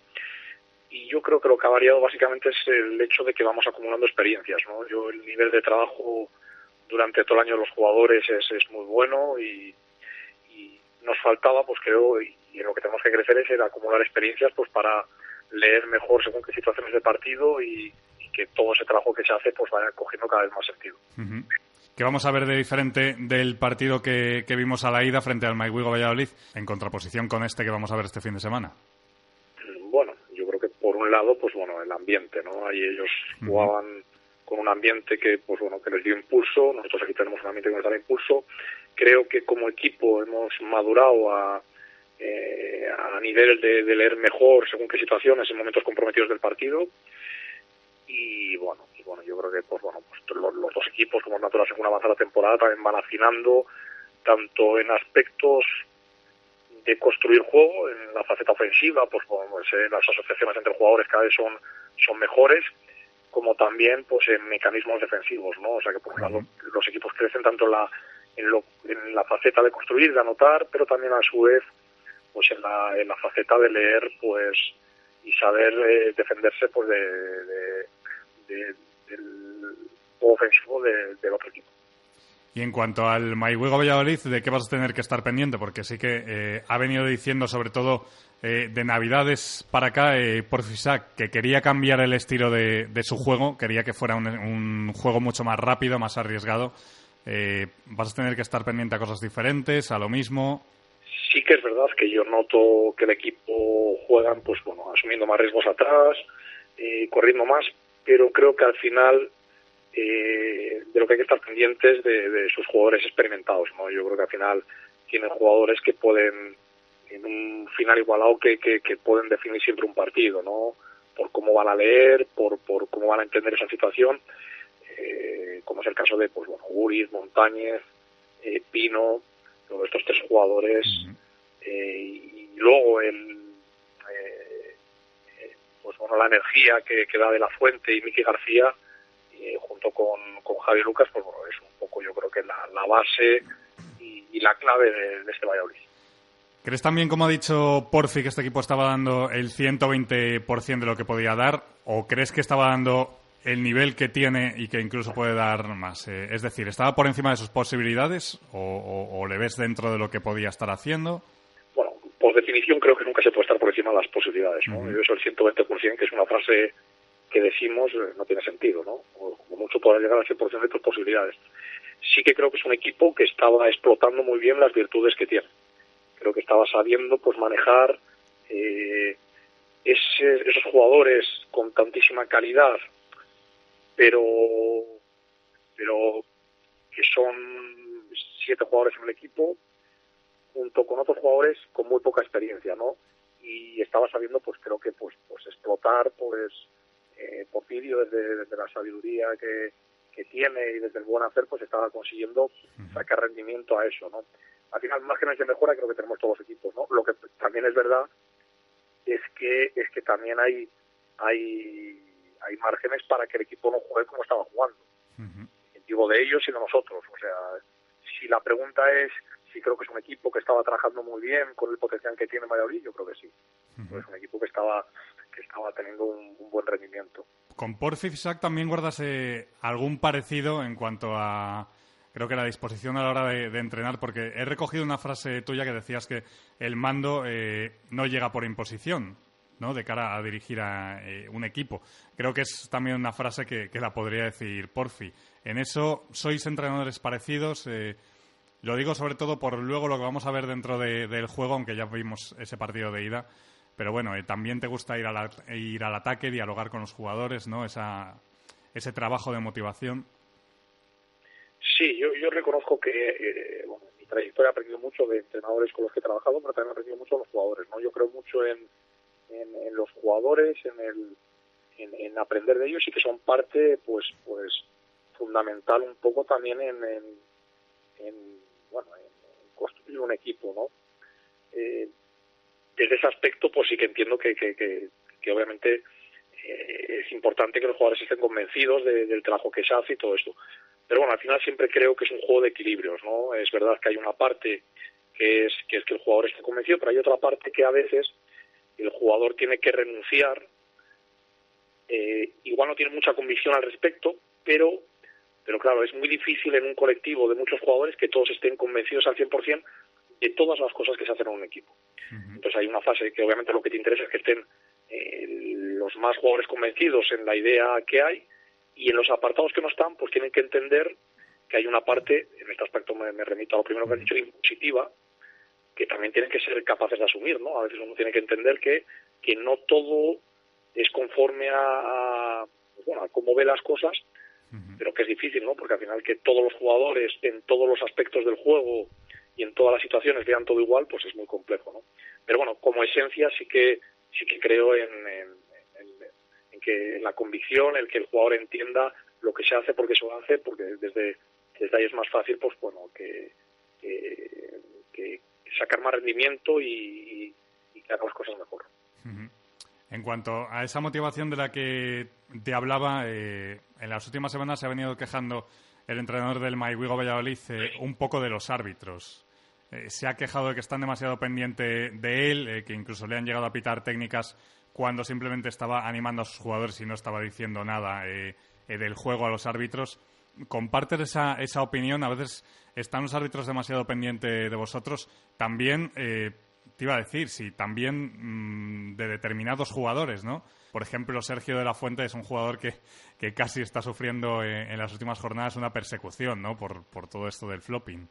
Bueno, yo creo que es una visión particular, en este caso tuya o de Porfirio, yo no lo veo igual. Yo sí que veo que puede ser que a nivel general, no a nivel de Valladolid, a veces los, los árbitros eh, están demasiado dependientes de, de, pues bueno, de, de las reacciones a veces de, de- del entrenador en vez de, de un poco de lo que dice, sino que se ponen muy a la defensiva de inicio. Muchas veces también porque quieren marcar una línea para que, para que, pues bueno, contener un poco a los entrenadores.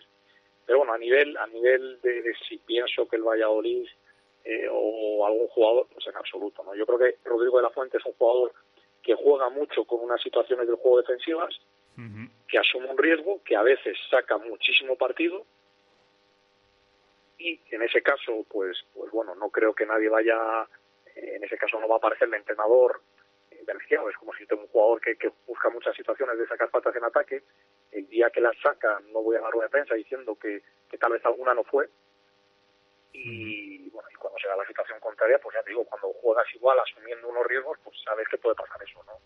Yo no creo que en absoluto pues sea un jugador a ese nivel. Creo que es un jugador que, que saca situaciones beneficiosas y a veces no, pero porque asume muchos riesgos eh, a nivel de, de, bueno, de meter el cuerpo, de, de gestualidad, de, de todo esto y bueno, y hay que entenderlo, ¿no? Al final eh, el árbitro tiene que tomar decisiones y tiene que entender que a veces, pues bueno, eh, entiende a veces pues que, que eso hay que castigarlo.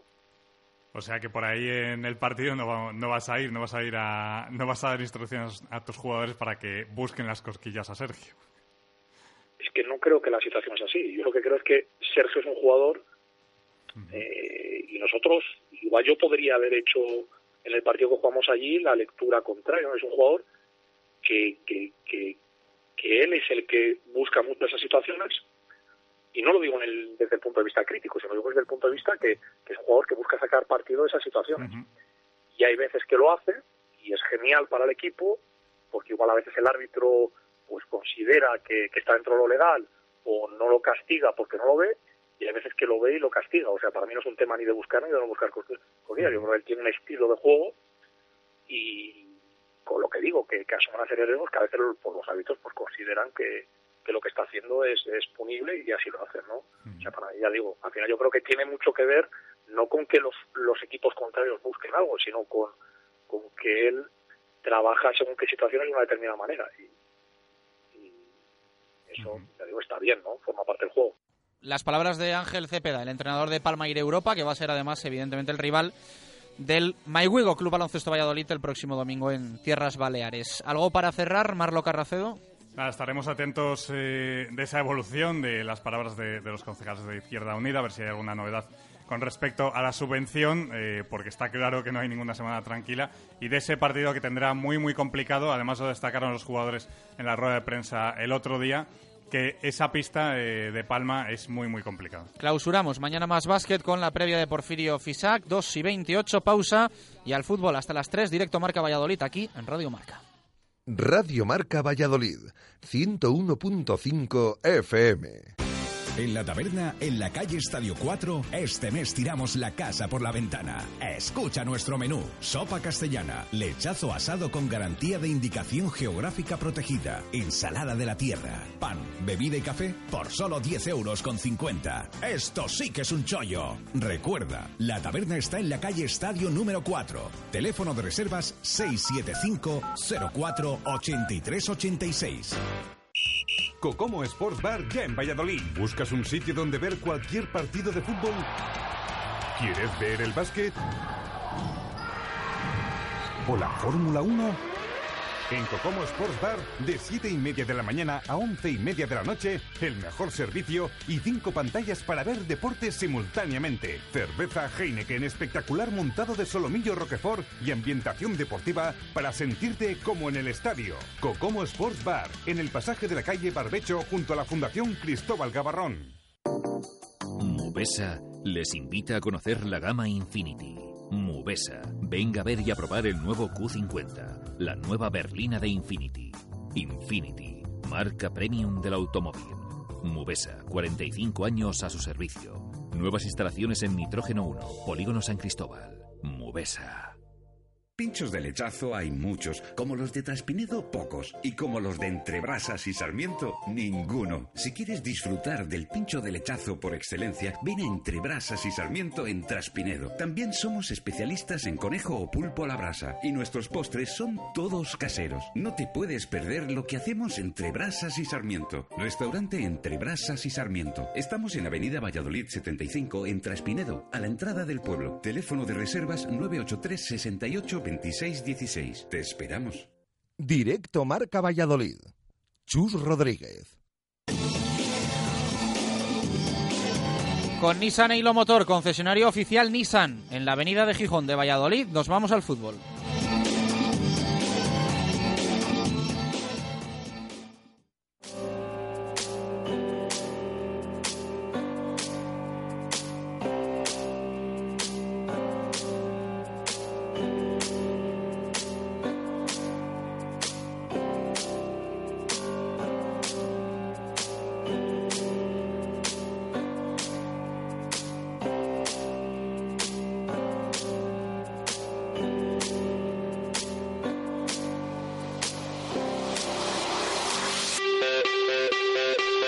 2 y 31 minutos de la tarde. Hemos tenido mucho fútbol en nuestro arranque y lo vamos a tener también para clausurar este directo marca Valladolid de jueves, pendientes de cómo está el Pucela, el equipo de Rubi, a poquito ya para que se juegue el partido de la jornada número 25, domingo 4 de la tarde, frente al Alcorcón.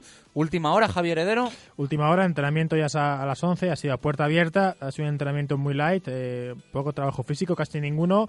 Han estado los jugadores haciendo juegos, primero un poco de fútbol tenis, después eh, jugando un poco, bueno, pues eh, con las porterías, dispa- disparos a puerta sin portero. Eh, no ha estado Tulio de Melo, eh, evidentemente tampoco Alfaro ni Roger. Tulio de Melo tenía trabajo específico. Entendemos que lo que quieren es bueno seguir eh, con el brasileño, que siga trabajando cuando el equipo hace menos carga, que él siga trabajando para que esté al 100%. Sí que ha estado Hernán Pérez, que bueno, que se le ve ya muy integrado con el equipo. Se ve prácticamente al mismo ritmo que sus compañeros. Después hablaba en sala de prensa, ha dicho que se encuentra bien, que se encuentra realmente bueno eh, contento, que quiere jugar, que está para, para jugar ya y que lo que quiere es tener minutos. Eh, vamos a ver si Rubi se los da el domingo. Del resto de jugadores, también Luis Astre ha estado un poco aparte. Mm, Parece ser que va bien, se está re- reincorporando al grupo ya sin problemas. Quizás eh, no llegue para el domingo, todavía no, no tenga el alta, pero lo que está claro es que eh, Sastre puede que la semana que viene ya está con el grupo. Bueno, eh, Alejandro Alfaro, eh, Sí. mañana va a ser intervenido, ¿no? Eso es, mañana va a ser intervenido. eh, finalmente ese de tobillo izquierdo que no termina de cicatrizar. La lesión que parecía que era un golpe al principio, después, bueno, tuvieron que operarle, hacerle la atoscopia, estuvo de baja tres meses, cuando estaba ya 100% prácticamente tenía problemas porque no cicatrizaban los puntos. Eh, la semana pasada nos lo explicaban, que había que esperar una semana más y hace dos días, el marte- martes por la tarde, nos dijeron, bueno, eh, nos han comunicado que había que operarle otra vez de nuevo, que iba a ser el doctor Pedro Guillén el que lo hiciera esta vez y que, bueno, y que esperasen que, que eso eh, permitiese que Alfaro llegase bien a, a final de temporada. Vamos a ver cuando lo operen cómo puede llegar.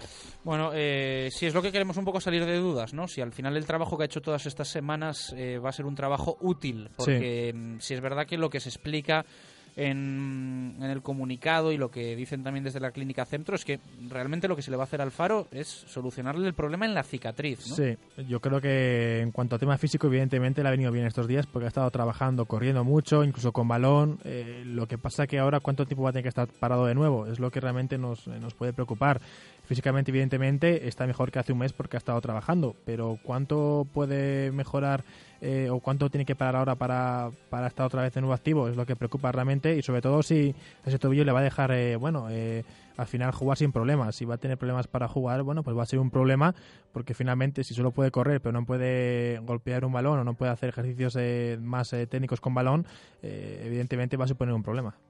Bueno, eh, en nada hablamos eh, del tema Alfaro, un poquito más en profundidad. El domingo llega el Alcorcón. Se está hablando mucho de el estilo ¿no? que tiene el equipo de Pepe Bordalás, que puede complicar aún más que el Club Deportivo Lugo eh, el juego del Real Valladolid en Zorrilla. Bueno, es un equipo que ya sabemos cómo es Bordalás, es un entrenador muy intenso, que sus equipos siempre van al 100% o, o incluso un poquito más del 100%. Bueno, eh, ya lo conocemos aquí de la eliminatoria del Elche, de hace ya un tiempo en el que, bueno, pues eh, al final en el partido de vuelta nos pasaron por encima. Es un entrenador que siempre a sus equipos hacen que jueguen eh, muy por encima de, quizás de, bueno, de de lo habitual, de que muy, muy intensos y sobre todo que supongo que va a venir aquí eh, a guardarse. Al final, el día del Lugo para Rubí fue una sorpresa porque esperaba que el Lugo fuese un equipo de más de jugar el balón, más de bueno, pues de, de intentar dominar el balón. Yo creo que Rubí sé que se espera que el Alcorcón venga aquí, pues a lo que a lo que puede venir, que es decir, poner 11 atrás y dejar arriba descolgado eh, solamente a uno para, para cerrar bien las líneas. Eh, debido a eso creo que supongo que Rubi estaba preparando mejor el partido y que lo estará haciendo realmente bueno pues eh, eh, pensando en que el equipo necesita tener más balón tener más paciencia eh, otras virtudes que a veces no muestra como quizás también entrar solo, solo por banda izquierda. Ahora también eh, necesitará entrar por las dos bandas abrir el campo que Oscar, Oscar González esté enchufado. Bueno pues vamos a ver al final Rubi este es un partido de estos que, no gusta a Valladolid porque el equipo contrario no deja jugar y porque al final eh, le espera muy atrás y no tiene espacios. Vamos a ver si Rubí encuentra una solución para, para este tipo de partidos, porque de aquí a final de año va a tener muchos así. Al final eh, falta por venir en Lumancia, tienes que ir a jugar todavía algún campo complicado. Al final de liga muchos equipos se van a estar jugando el no descender y van a venir aquí a, a perder tiempo y, a- y al empate a cero. Y creo que Valladolid tiene que aprender a, a eso y el domingo es, es una buena prueba. estoy de acuerdo contigo. Bueno, hoy ha hablado Hernán Pérez, ¿no? Eh, ¿Qué tal has visto Sí. al, al paraguayo? Bueno, pues le he visto contento, le he visto realmente feliz. Bueno, eh, sí que es verdad que cuando habló el primer día habló muy poquito, no sé si te acuerdas en la presentación, se le veía muy cortado. eh, ya se le ha visto más suelto. Tampoco es un chico que, bueno, que esté muy dado para hablar, tampoco le gusta mucho, pero sí es verdad que se nota más relajado. En entrenamiento también me he he fijado un poco en él, está mucho con más valiente, está, bueno, pues eh, intentando también, eh, yo creo que eh, haciendo amigos o conociendo a grupo, mucho tiempo pasa con Pereira, en el que ya coincidió con él en Villarreal, ya se conocían. Bueno, pues yo creo que al final eh, Hernán está intentando integrarse. En cuanto a físicamente, es verdad que Rubi lo dijo, está al 100%. Lo que pasa que es diferente correr sin balón que competir. Al final en la competición lo va a tener más complicado y quizás tenga algo de miedo. Lleva sin jugar desde abril, una lesión muy larga, pero sí que es verdad que se le ve con ganas, que él quiere hacerlo y al final si uno tiene voluntad eh, las cosas sa- salen bien. Evidentemente se le ve que es un jugador con calidad, hoy han estado golpeando el balón y tirando faltas y tiene un golpe de balón muy bueno y tiene mucha velocidad. Bueno, pues eh, puede aportar algo diferente. También es verdad que ahora eh, tiene a Omar por delante porque Omar se ha merecido eh, el puesto de, de extremo derecho. Eh, tendrá que esperar eh, su oportunidad en el banquillo, a no ser que Rubi bueno, sorprenda y el domingo le ponga de, titu- de titular. Vamos Bueno, la ver. verdad es que de sus palabras sí que podemos sacar que, que minutos va a tener, que minutos Sí. va a tener, o al menos él yo creo que se lo, se lo huele. Vamos a escuchar a recuperar parte de ese sonido con el que arrancábamos hoy nuestro programa. Palabras de Hernán Pérez, eh, deseando ya de que tenga minutos con el Real Valladolid. tengo de, de poder eh, tener algunos minutos. Eh, lo más importante ahora mismo es tratar de, de seguir yendo convocado y, y tratar de que este domingo, si me dan la oportunidad de, de poder ayudar ya al equipo. ¿Físicamente te ves al mismo nivel que el resto o piensas que te queda algo o más o menos la forma de entrenar del equipo ya la has cogido lo suficientemente bien como para jugar? Sí, llevo eh, una semana entrenando con ellos, me veo físicamente muy bien y, y espero que, que pueda jugar el domingo. Pensabas el otro día que tenías oportunidad de jugar, el entrenador había dicho que puedes tener esa oportunidad al final, por el partido no sería, pero pensabas, estos minutos de juego. Sí, confiaba mucho que iba a tener minutos, pero luego habían compañeros que, como Tulio, que era su segundo partido y tal, y entonces seguro que decidió más por ese motivo de, de poder meterle a él y darme una semana más de, de poder adaptarme al equipo. Cuando el momento de jugar se acerca, imagino que tiene bueno, esas expectativas ampliadas, ¿no? de que sea cuanto antes, porque han sido muchos, muchos. Sí, la verdad que muchos meses, pero para mí cada día ahora mismo es eh, volver a, a coger el ritmo, a coger todo y poder demostrar lo que, lo que valgo yo. En estos días que has entrenado con el equipo, ¿cómo han visto tus compañeros?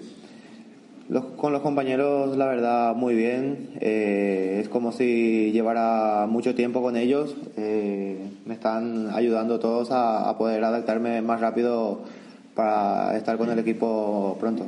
Si que ves equipo para ascenso. Yo lo veo, yo soy de los que piensan que cuando se hace bien las cosas y, y al final seguro que tenemos la, eh, la certeza de, de poder subir a primera. Pero una vez que has estado ya aquí y has tenido contacto con, con todos, porque una cosa es verlo por la televisión o ver cómo era el equipo y otra cosa ya es haber entrenado con ellos. ¿Qué, qué te ha parecido todo? Em, la verdad, entrenando muy bien, eh, jugadores. Contento Hernán Pérez y lo dicho, tiene la sensación, ¿no? Yo creo que el paraguayo de que ha llegado su momento y de que el próximo domingo podría tener minutos. Bueno, ha sido un palo para todos. Lo de Alejandro Alfaro es un chico al que hemos visto, pues bueno, durante varias fases ya en los últimos meses intenta recuperarse y lo que contábamos, de nuevo, va a pasar por el quirófano. Eh, vamos a conocer un poquito más cómo va a ser esa operación de mañana viernes. Le van a intervenir en la clínica Centro de Madrid Pedro Guillén y Tomás Fernández. Y tenemos eh, comunicación, le agradecemos que nos atienda porque además, eh, como pueden imaginar nuestros oyentes, un hombre de la talla de Pedro Guillén está hasta arriba de, de trabajo. Eh, doctor Pedro Guillén, ¿qué tal? Buenas tardes, ¿cómo está? Muy buenas tardes. ¿Hace frío por ahí por Valladolid? Bueno, hoy un poquito menos, me atrevería a decirle, pero ha habido semanas bastante duras, ¿eh?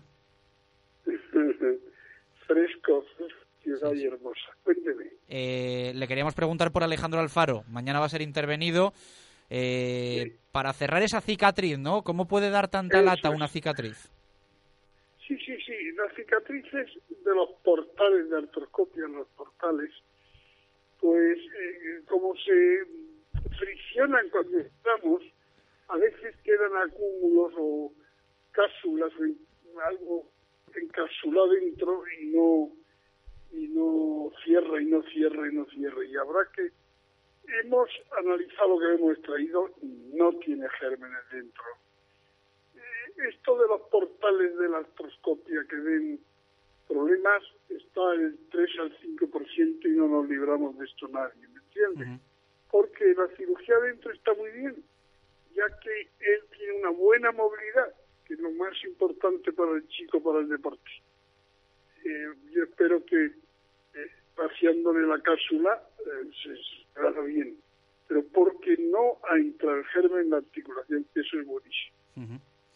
El trabajo que ha hecho durante todas estas semanas eh, va a ser un trabajo en balde, va a tener que parar ahora por completo mucho tiempo o le habrá servido para recuperar lo que es la articulación y para ganar fondo físico. No, no, no, le ha venido muy bien. Mire, yo siempre comento que la diferencia entre usted y yo y un deportista que verá. En el deportista se hace coincidir la reparación biológica de lo que tenga malo más la física que es la movilidad por el fisioterapeuta. Sin embargo, usted y a mí nos tratarían con inmovilización y cuando nos hemos curado de la herida empezamos la fisioterapia. ¿Está de acuerdo?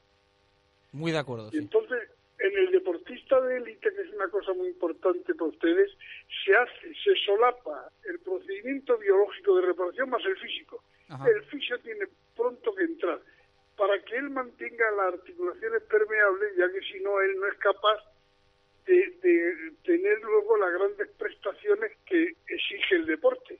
Porque si usted le cura, pero deja el tobillo rígido, no gana nada. ¿Se comprende? Está claro. Eh, en ellos eh, ha hecho muy bien lo que ha realizado para ganar la articulación y ese, esa ganancia hay que mantenérsela desde el segundo día al tercero para que no se pierda. Ajá. Eh, mañana se le realiza la intervención y ¿cuánto tiempo tiene que estar absolutamente parado en reposo Alejandro Alfaro sin hacer ejercicio?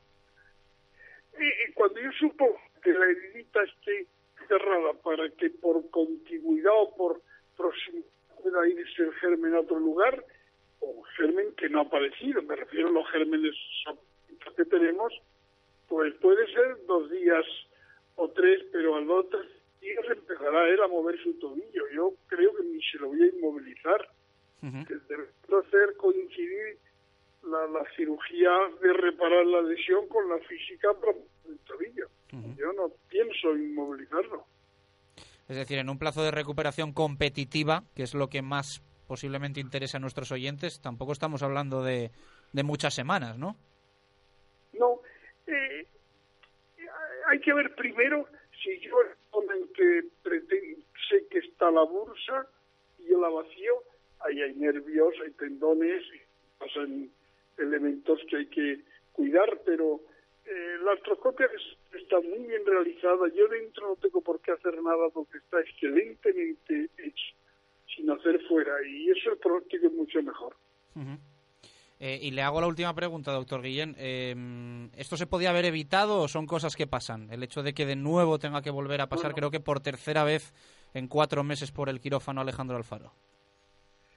portales como no se limpian muy bien eh, te, te pasan cuenta, pero esto no ocurre a todo, jefe. Esto es el pan nuestro de cada día en los portales, en el pie del futbolista. Tobillo del futbolista, como usted sabe, eh, es una de las patologías frecuentes. Hay exostosis, crecen huesos, porque está continua, es el elemento de su trabajo, dando golpes. Entonces los tejidos están muy, muy deficientemente irrigado y la reparación no es tan buena como por ejemplo a nivel de muslo o de rodilla o de miembro superior. Doctor Guillén, muchísimas gracias por atendernos, que salga todo bien mañana y que prontito veamos a Alejandro Alfaro con la camiseta del Real Valladolid sobre un terreno de juego. Gracias. Muchas gracias. Un saludo. Bueno, pues eh, las palabras del doctor Guillén, Sí. eh, la verdad es que yo creo que tranquilizadoras. O sea, ha llegado a decir que, en teoría, si todo va bien, Sí. si él no encuentra nada raro, eh, no hay ni que inmovilizar el tobillo ¿Mm? y en dos, tres días puede estar moviendo la, La la articulación. sin problemas. Sí, ha dicho que la otoscopia está muy bien realizada, que el trabajo anterior es muy bueno y que en un principio cuando abra no va a tener que tocar nada de lo que le hicieron al faro. Eso, bueno, pues eh, sí que puede significar que la recuperación sea menos de lo que quizás esperemos. Se ha dicho que no piensa inmovilizarlo, que en dos tres días eh, el jugador podrá mover el tobillo. Bueno, pues vamos a ver si al final sale todo también como nos ha explicado el doctor eh, Pedro Guillén y va todo hacia adelante. Si es así, quizás en dos, tres semanas, no sé, pero pueda que si al final Alfaro consigue en una semana estar donde estaba, en el punto que estaba hace una semana, probablemente pues eh, sea mucho menos su tiempo de recuperación del que creíamos. Vamos a ver si, si es verdad. Bueno, eh, suena delicado, ¿no? También todo el, todo el Sí. proceso, ¿no? El tema de la herida, algo que hay que cuidar, que mimar muchísimo, ¿no? Yo creo que mm, tienen mucho miedo también eh, por todo, por cómo ha ido todo. Creo que por eso no, no han dado un plazo fijo de momento, porque quieren ir con paciencia. Creo que el propio jugador también tendrá que tener mucha paciencia, porque supongo que él ya eh, querría estar y quería estar, de hecho, y va a tener que pagar de nuevo. Yo creo que por eso prefieren un poco ir con paciencia, no poner eh, plazos fijos. Y evidentemente esto no es la atroscopia, que era mucho más serio. Esto al final es solo limpiar eh, un poco la herida y, y conseguir que cicatrice bien, pero evidentemente hay que tener paciencia y cuidado para que no pase otra vez de nuevo y, y de hacia atrás eh, más pasos. Bueno, eh, no va a estar el domingo eh, Alejandro Alfaro y el que sí va a estar es Antonio Martínez, uno de los habituales de Pepe Bordalás en el Alcorcón. Vamos a conocer eh, al equipo madrileño con un jugador eh, con muchas apariciones en la Liga Adelante en las últimas eh, temporadas, en el propio Alcor, también en el Mirandés, ha jugado incluso en el Real Madrid. Antonio, ¿qué tal? Buenas tardes, ¿cómo estás? Hola, buenas tardes. Bueno, partido, me imagino que para vosotros mm, de los que apetece, ¿no? El domingo en Zorrilla apetece por el hecho de enfrentarse al Real Valladolid, por jugar en Zorrilla, pero bueno, también es verdad que, que igual preferís un rival un poquito más, más asequible, ¿no? Es, es un partido difícil para todos. No, bueno, para nosotros es una, una oportunidad, ¿no? Para reivindicarnos y para y para cambiar la dinámica que llevamos, así que mejor partido que contra un equipo que va a pelear por el ascenso directo, imposible. Eh, lo que pasa que, bueno, los números del Real Valladolid, eh, bueno, por tus palabras evidentemente no asustan, entiendo que algo de respeto sí que dan, ¿no? Bueno, aquí en esta categoría nunca hay nada escrito, ¿no? Al final cada partido es un mundo, sí que es verdad que, que al final cada equipo está donde está por méritos propios y el Valladolid para mí es uno de los equipos que, que mejor fútbol hace la categoría, pero bueno, nosotros sí pensamos que si estamos bien podemos hacer el daño. Eh, estoy de acuerdo contigo, ¿no? En esa igualdad eh, que hay en, que en la Liga Adelante, pero el ritmo de los de arriba es, es, es imponente, ¿no? Sí, la verdad es que están los cinco equipos que están arriba, creo que, que ninguno está bajando el, el pistón y que están a un nivel muy alto, ¿no? El año pasado, sin embargo, que parecía que, que cualquier equipo que ganara dos partidos seguidos se podía meter ahí arriba y, este año, sin embargo, no, no está bajando ninguno, ¿no? Desde que empezó la temporada se, colocaron ahí y, a día de hoy pues no les ha nadie. El objetivo del Alcor sigue siendo la permanencia. Eh, supongo que lo ves complicado. ¿Qué equipo ves abajo que, que puede ir para arriba? ¿Y qué equipo crees que bueno al final puede meterse allá abajo? Te he dicho, es que en esta categoría, al final los que la conocemos bien sabemos que, que en la temporada podemos hacer muchas cosas, porque como se pudo el año pasado, si la, si la primera vuelta hubiese dicho a alguien que le iba arriba, que iba a subir a primera división, lo hubiesen tachado loco, ¿no? Y, y, y o el Córdoba, incluso a estas alturas, que, que iba a subir a primera división, lo mismo, ¿no? Entonces, tampoco podría decirte un equipo que crea que, que vaya a bajar de, de los que está arriba o un equipo que esté abajo que vaya a meterse al final en la promoción de ascenso, pues te diría Alcorcón. Espero que sea así. Eh, Antonio, eh, te quería yo preguntar también mm, un poco por la temporada complicada que estáis viviendo, ¿no? Porque por momentos habéis estado en esa zona que tanto le gusta al Alcor de cerquita de los playoffs, ahora estáis un poco peor, pero una temporada un poco rara, ¿no? Eh, con esas semanas en las que había mucha polémica con los rivales, el club tuvo que emitir incluso un comunicado apelando al bueno, un poco al juego limpio que tenía el Alcorcón eh, siempre y, ahora un poco también de, nerviosismo con la figura de, vuestro entrenador, de Bordalás. ¿Está, está siendo complicada la, la temporada?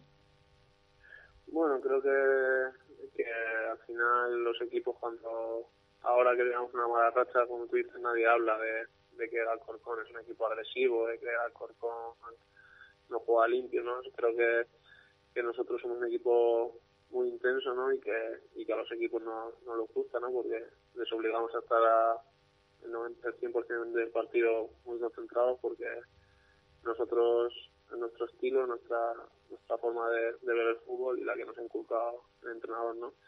Entonces, bueno, la verdad es que en ese aspecto sí hemos tenido bastantes problemas de cara externos, ¿no? Más que internos, porque nosotros desde nuestro barrio estábamos muy tranquilos y, y confiados en lo que en lo que sabemos hacer, ¿no? Pero sí que es verdad que, parece que no hemos conseguido encontrar la regularidad esta temporada y que, y que bueno, todavía pensamos que estamos a tiempo. Ujú. Eh, ¿Por qué crees tú, cuando estos equipos, entrenadores y tal, en esas semanas que hubo polémica, os acusaban de, de fútbol duro, de juego duro, eh, ¿por qué crees que era? Eh, no sé, directamente te pregunto si vosotros vais al límite y luego mm, pensáis que el límite lo tiene que poner el árbitro, eh, un poco para también No, des- no. que desde Valladolid veamos un poco por qué ha pasado todo esto. No, yo entiendo que, que cuando un equipo es intenso, no deja jugar, no, no hace concesiones como, como hemos sido nosotros durante todo este, este tiempo, al final los, los equipos no les gusta, ¿no? Los equipos eh, siempre buscan una excusa, ¿no? Cuando, cuando un equipo te gana y te gana bien y, al final tu equipo genera una o dos ocasiones en un partido, al final pues siempre se tiende a buscar excusas o un porqué. Creo que, que primero hubo unas declaraciones que, que nos acusaron de y que el resto de, de equipos o, o de jugadores lo han aprovechado ¿no? de cara a la hora de enfrentarse a nosotros y, o, o después de, de jugar contra nosotros cuando no ha sido un resultado favorable pues lo fácil ha sido echarnos de. Esa Eh, mi, opi- mi opinión Oye, eh, te voy a hacer una pregunta también un poco, yo creo que bastante clara. Eh, en el playoff de 2012, evidentemente tú no estabas, eh, el resultado fue 1-1. Mm, Ese resultado le valía, como así fue, al Real Valladolid para ascender, pero ahora mismo el Pucela el domingo a priori no lo firmaría. ¿Tú firmarías un 1-1 el domingo en Zorrilla? no para nada nosotros creemos que es un partido para nosotros es una final creo que, que puede ser un punto de inflexión para nosotros y nosotros vamos a ganar Ujú. Bueno, pues la, la respuesta es, es desde Claro. luego contundente. Eh, te hago la última, eh, si quieres eh, respondernos. La verdad es que eh, todo, todos siempre nos dicen un nombre. Eh, un jugador del Real Valladolid que te guste por encima de los, de los demás, que hacemos nuestra lista todas las semanas con, con los rivales. ¿Hay alguien que, que digas tú, este jugador es, es realmente bueno? bueno creo que no te voy a decir un nombre porque creo que el nivel de, de jugadores uno por uno en Valladolid es, es muy alto ¿no? entonces destacar a uno sobre el resto me parece un poco una tontería ¿no? tienen un, un- una de las mejores plantillas para mí de la categoría Bueno, pues le ponemos un voto a, a todos. Entonces, eh, Antonio Martínez, jugador del Alcor, eh, te saludamos el domingo. Suerte a partir del lunes y un fuerte abrazo. Gracias por estar con nosotros. vale muchas gracias Bueno, hemos conocido un poquito más al equipo alfarero, a la agrupación Sí. deportiva Alcorcón, con Antonio Martínez, uno de esos jugadores, pues bueno, eh, que son poco conocidos, pero que aportan mucho en un equipo como es el, el Alcorcón. Sí, tenemos los números, ¿eh? Este año y también el año pasado, bueno, eh, un chico formado en la cantera de, de Real Madrid y que jugó para, para Mirandés, el equipo aquí de, de Castilla y León, así que conoce bien la comunidad.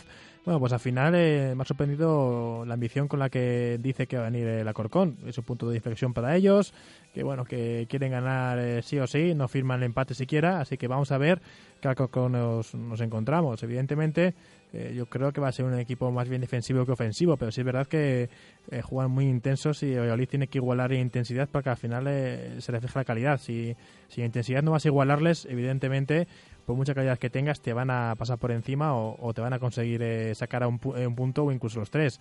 Al final creo que, bueno, el Valladolid tiene que salir muy intenso, va a ser un partido realmente duro y aunque tengas la posesión, tienes que, que tener intención también de llegar a la portería. Vamos a ver cómo viene el Corcón.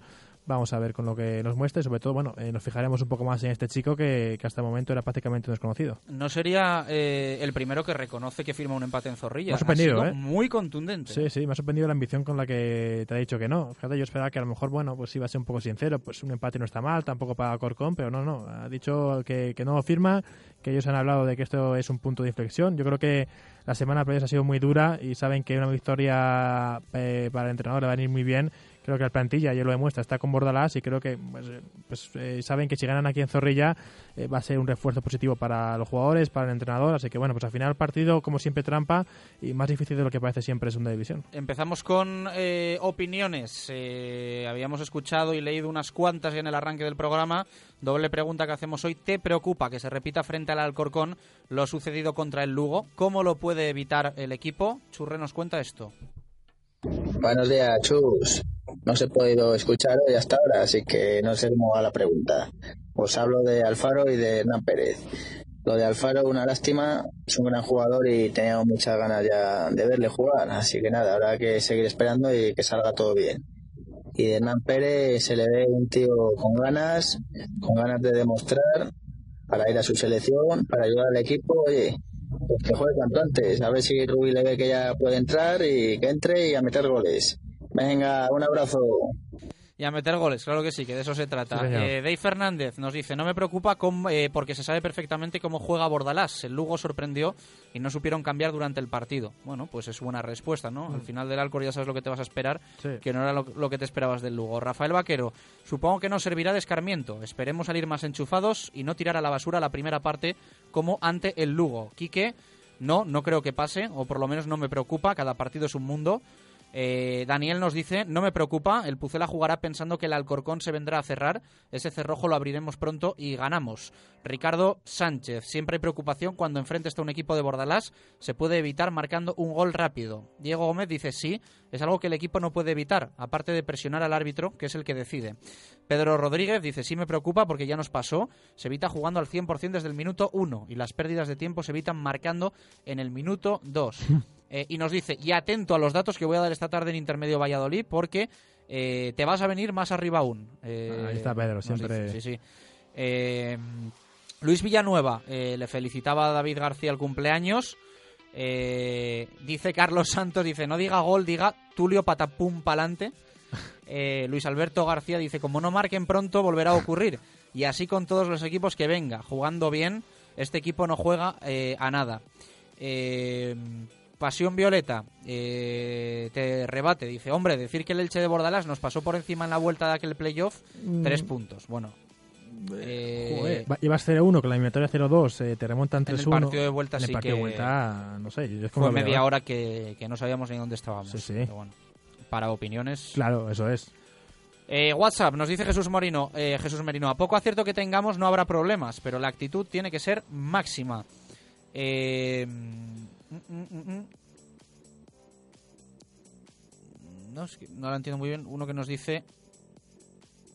No, no la entiendo. Dice, no tenemos opción, hay que dar la oportunidad a los demás. Eh, eh, comentaba algo de los cromos que, que los que jugamos en segunda nada, dice no tenemos opción, hay que dar oportunidad a los demás. Vale, nos, hablaba sobre ah. el tema de los cromos de fútbol que hemos hablado antes de ellos. Chris nos dice, esperemos que no nos pase lo mismo que contra el Lugo. Lo evitaríamos si están bien Óscar Pereira y Mójica. Me gustaría dar mucho ánimo, dice a don Vicente Cantatore, hmm. y que se recupere, eh, que recupere su salud. Eh, gracias, un saludo Chris. Y cerramos con Mendy que nos dice, si me preocupa debido a la irregularidad que demuestra el Pucela en su juego, la solución quizá esté en intentar no ir de sobrado mayor intensidad y concentración. Bueno, pues eh, al final creo que la clave, ¿no? Salir intensos, concentrados y sabiendo que el Lugo es un, es un equipo complicado y jugando al 100%. Nos despedimos. Eh, gracias a Dios. Hasta mañana. Hasta mañana.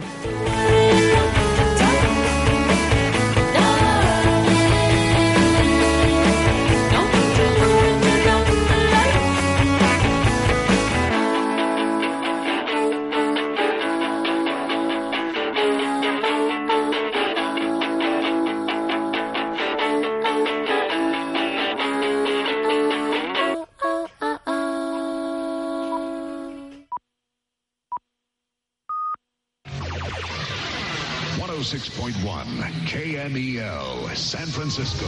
San Francisco. San Jose. Here in San Francisco, it's 55. 14. Wake up. Wake up, San Francisco. Despierta, San Francisco.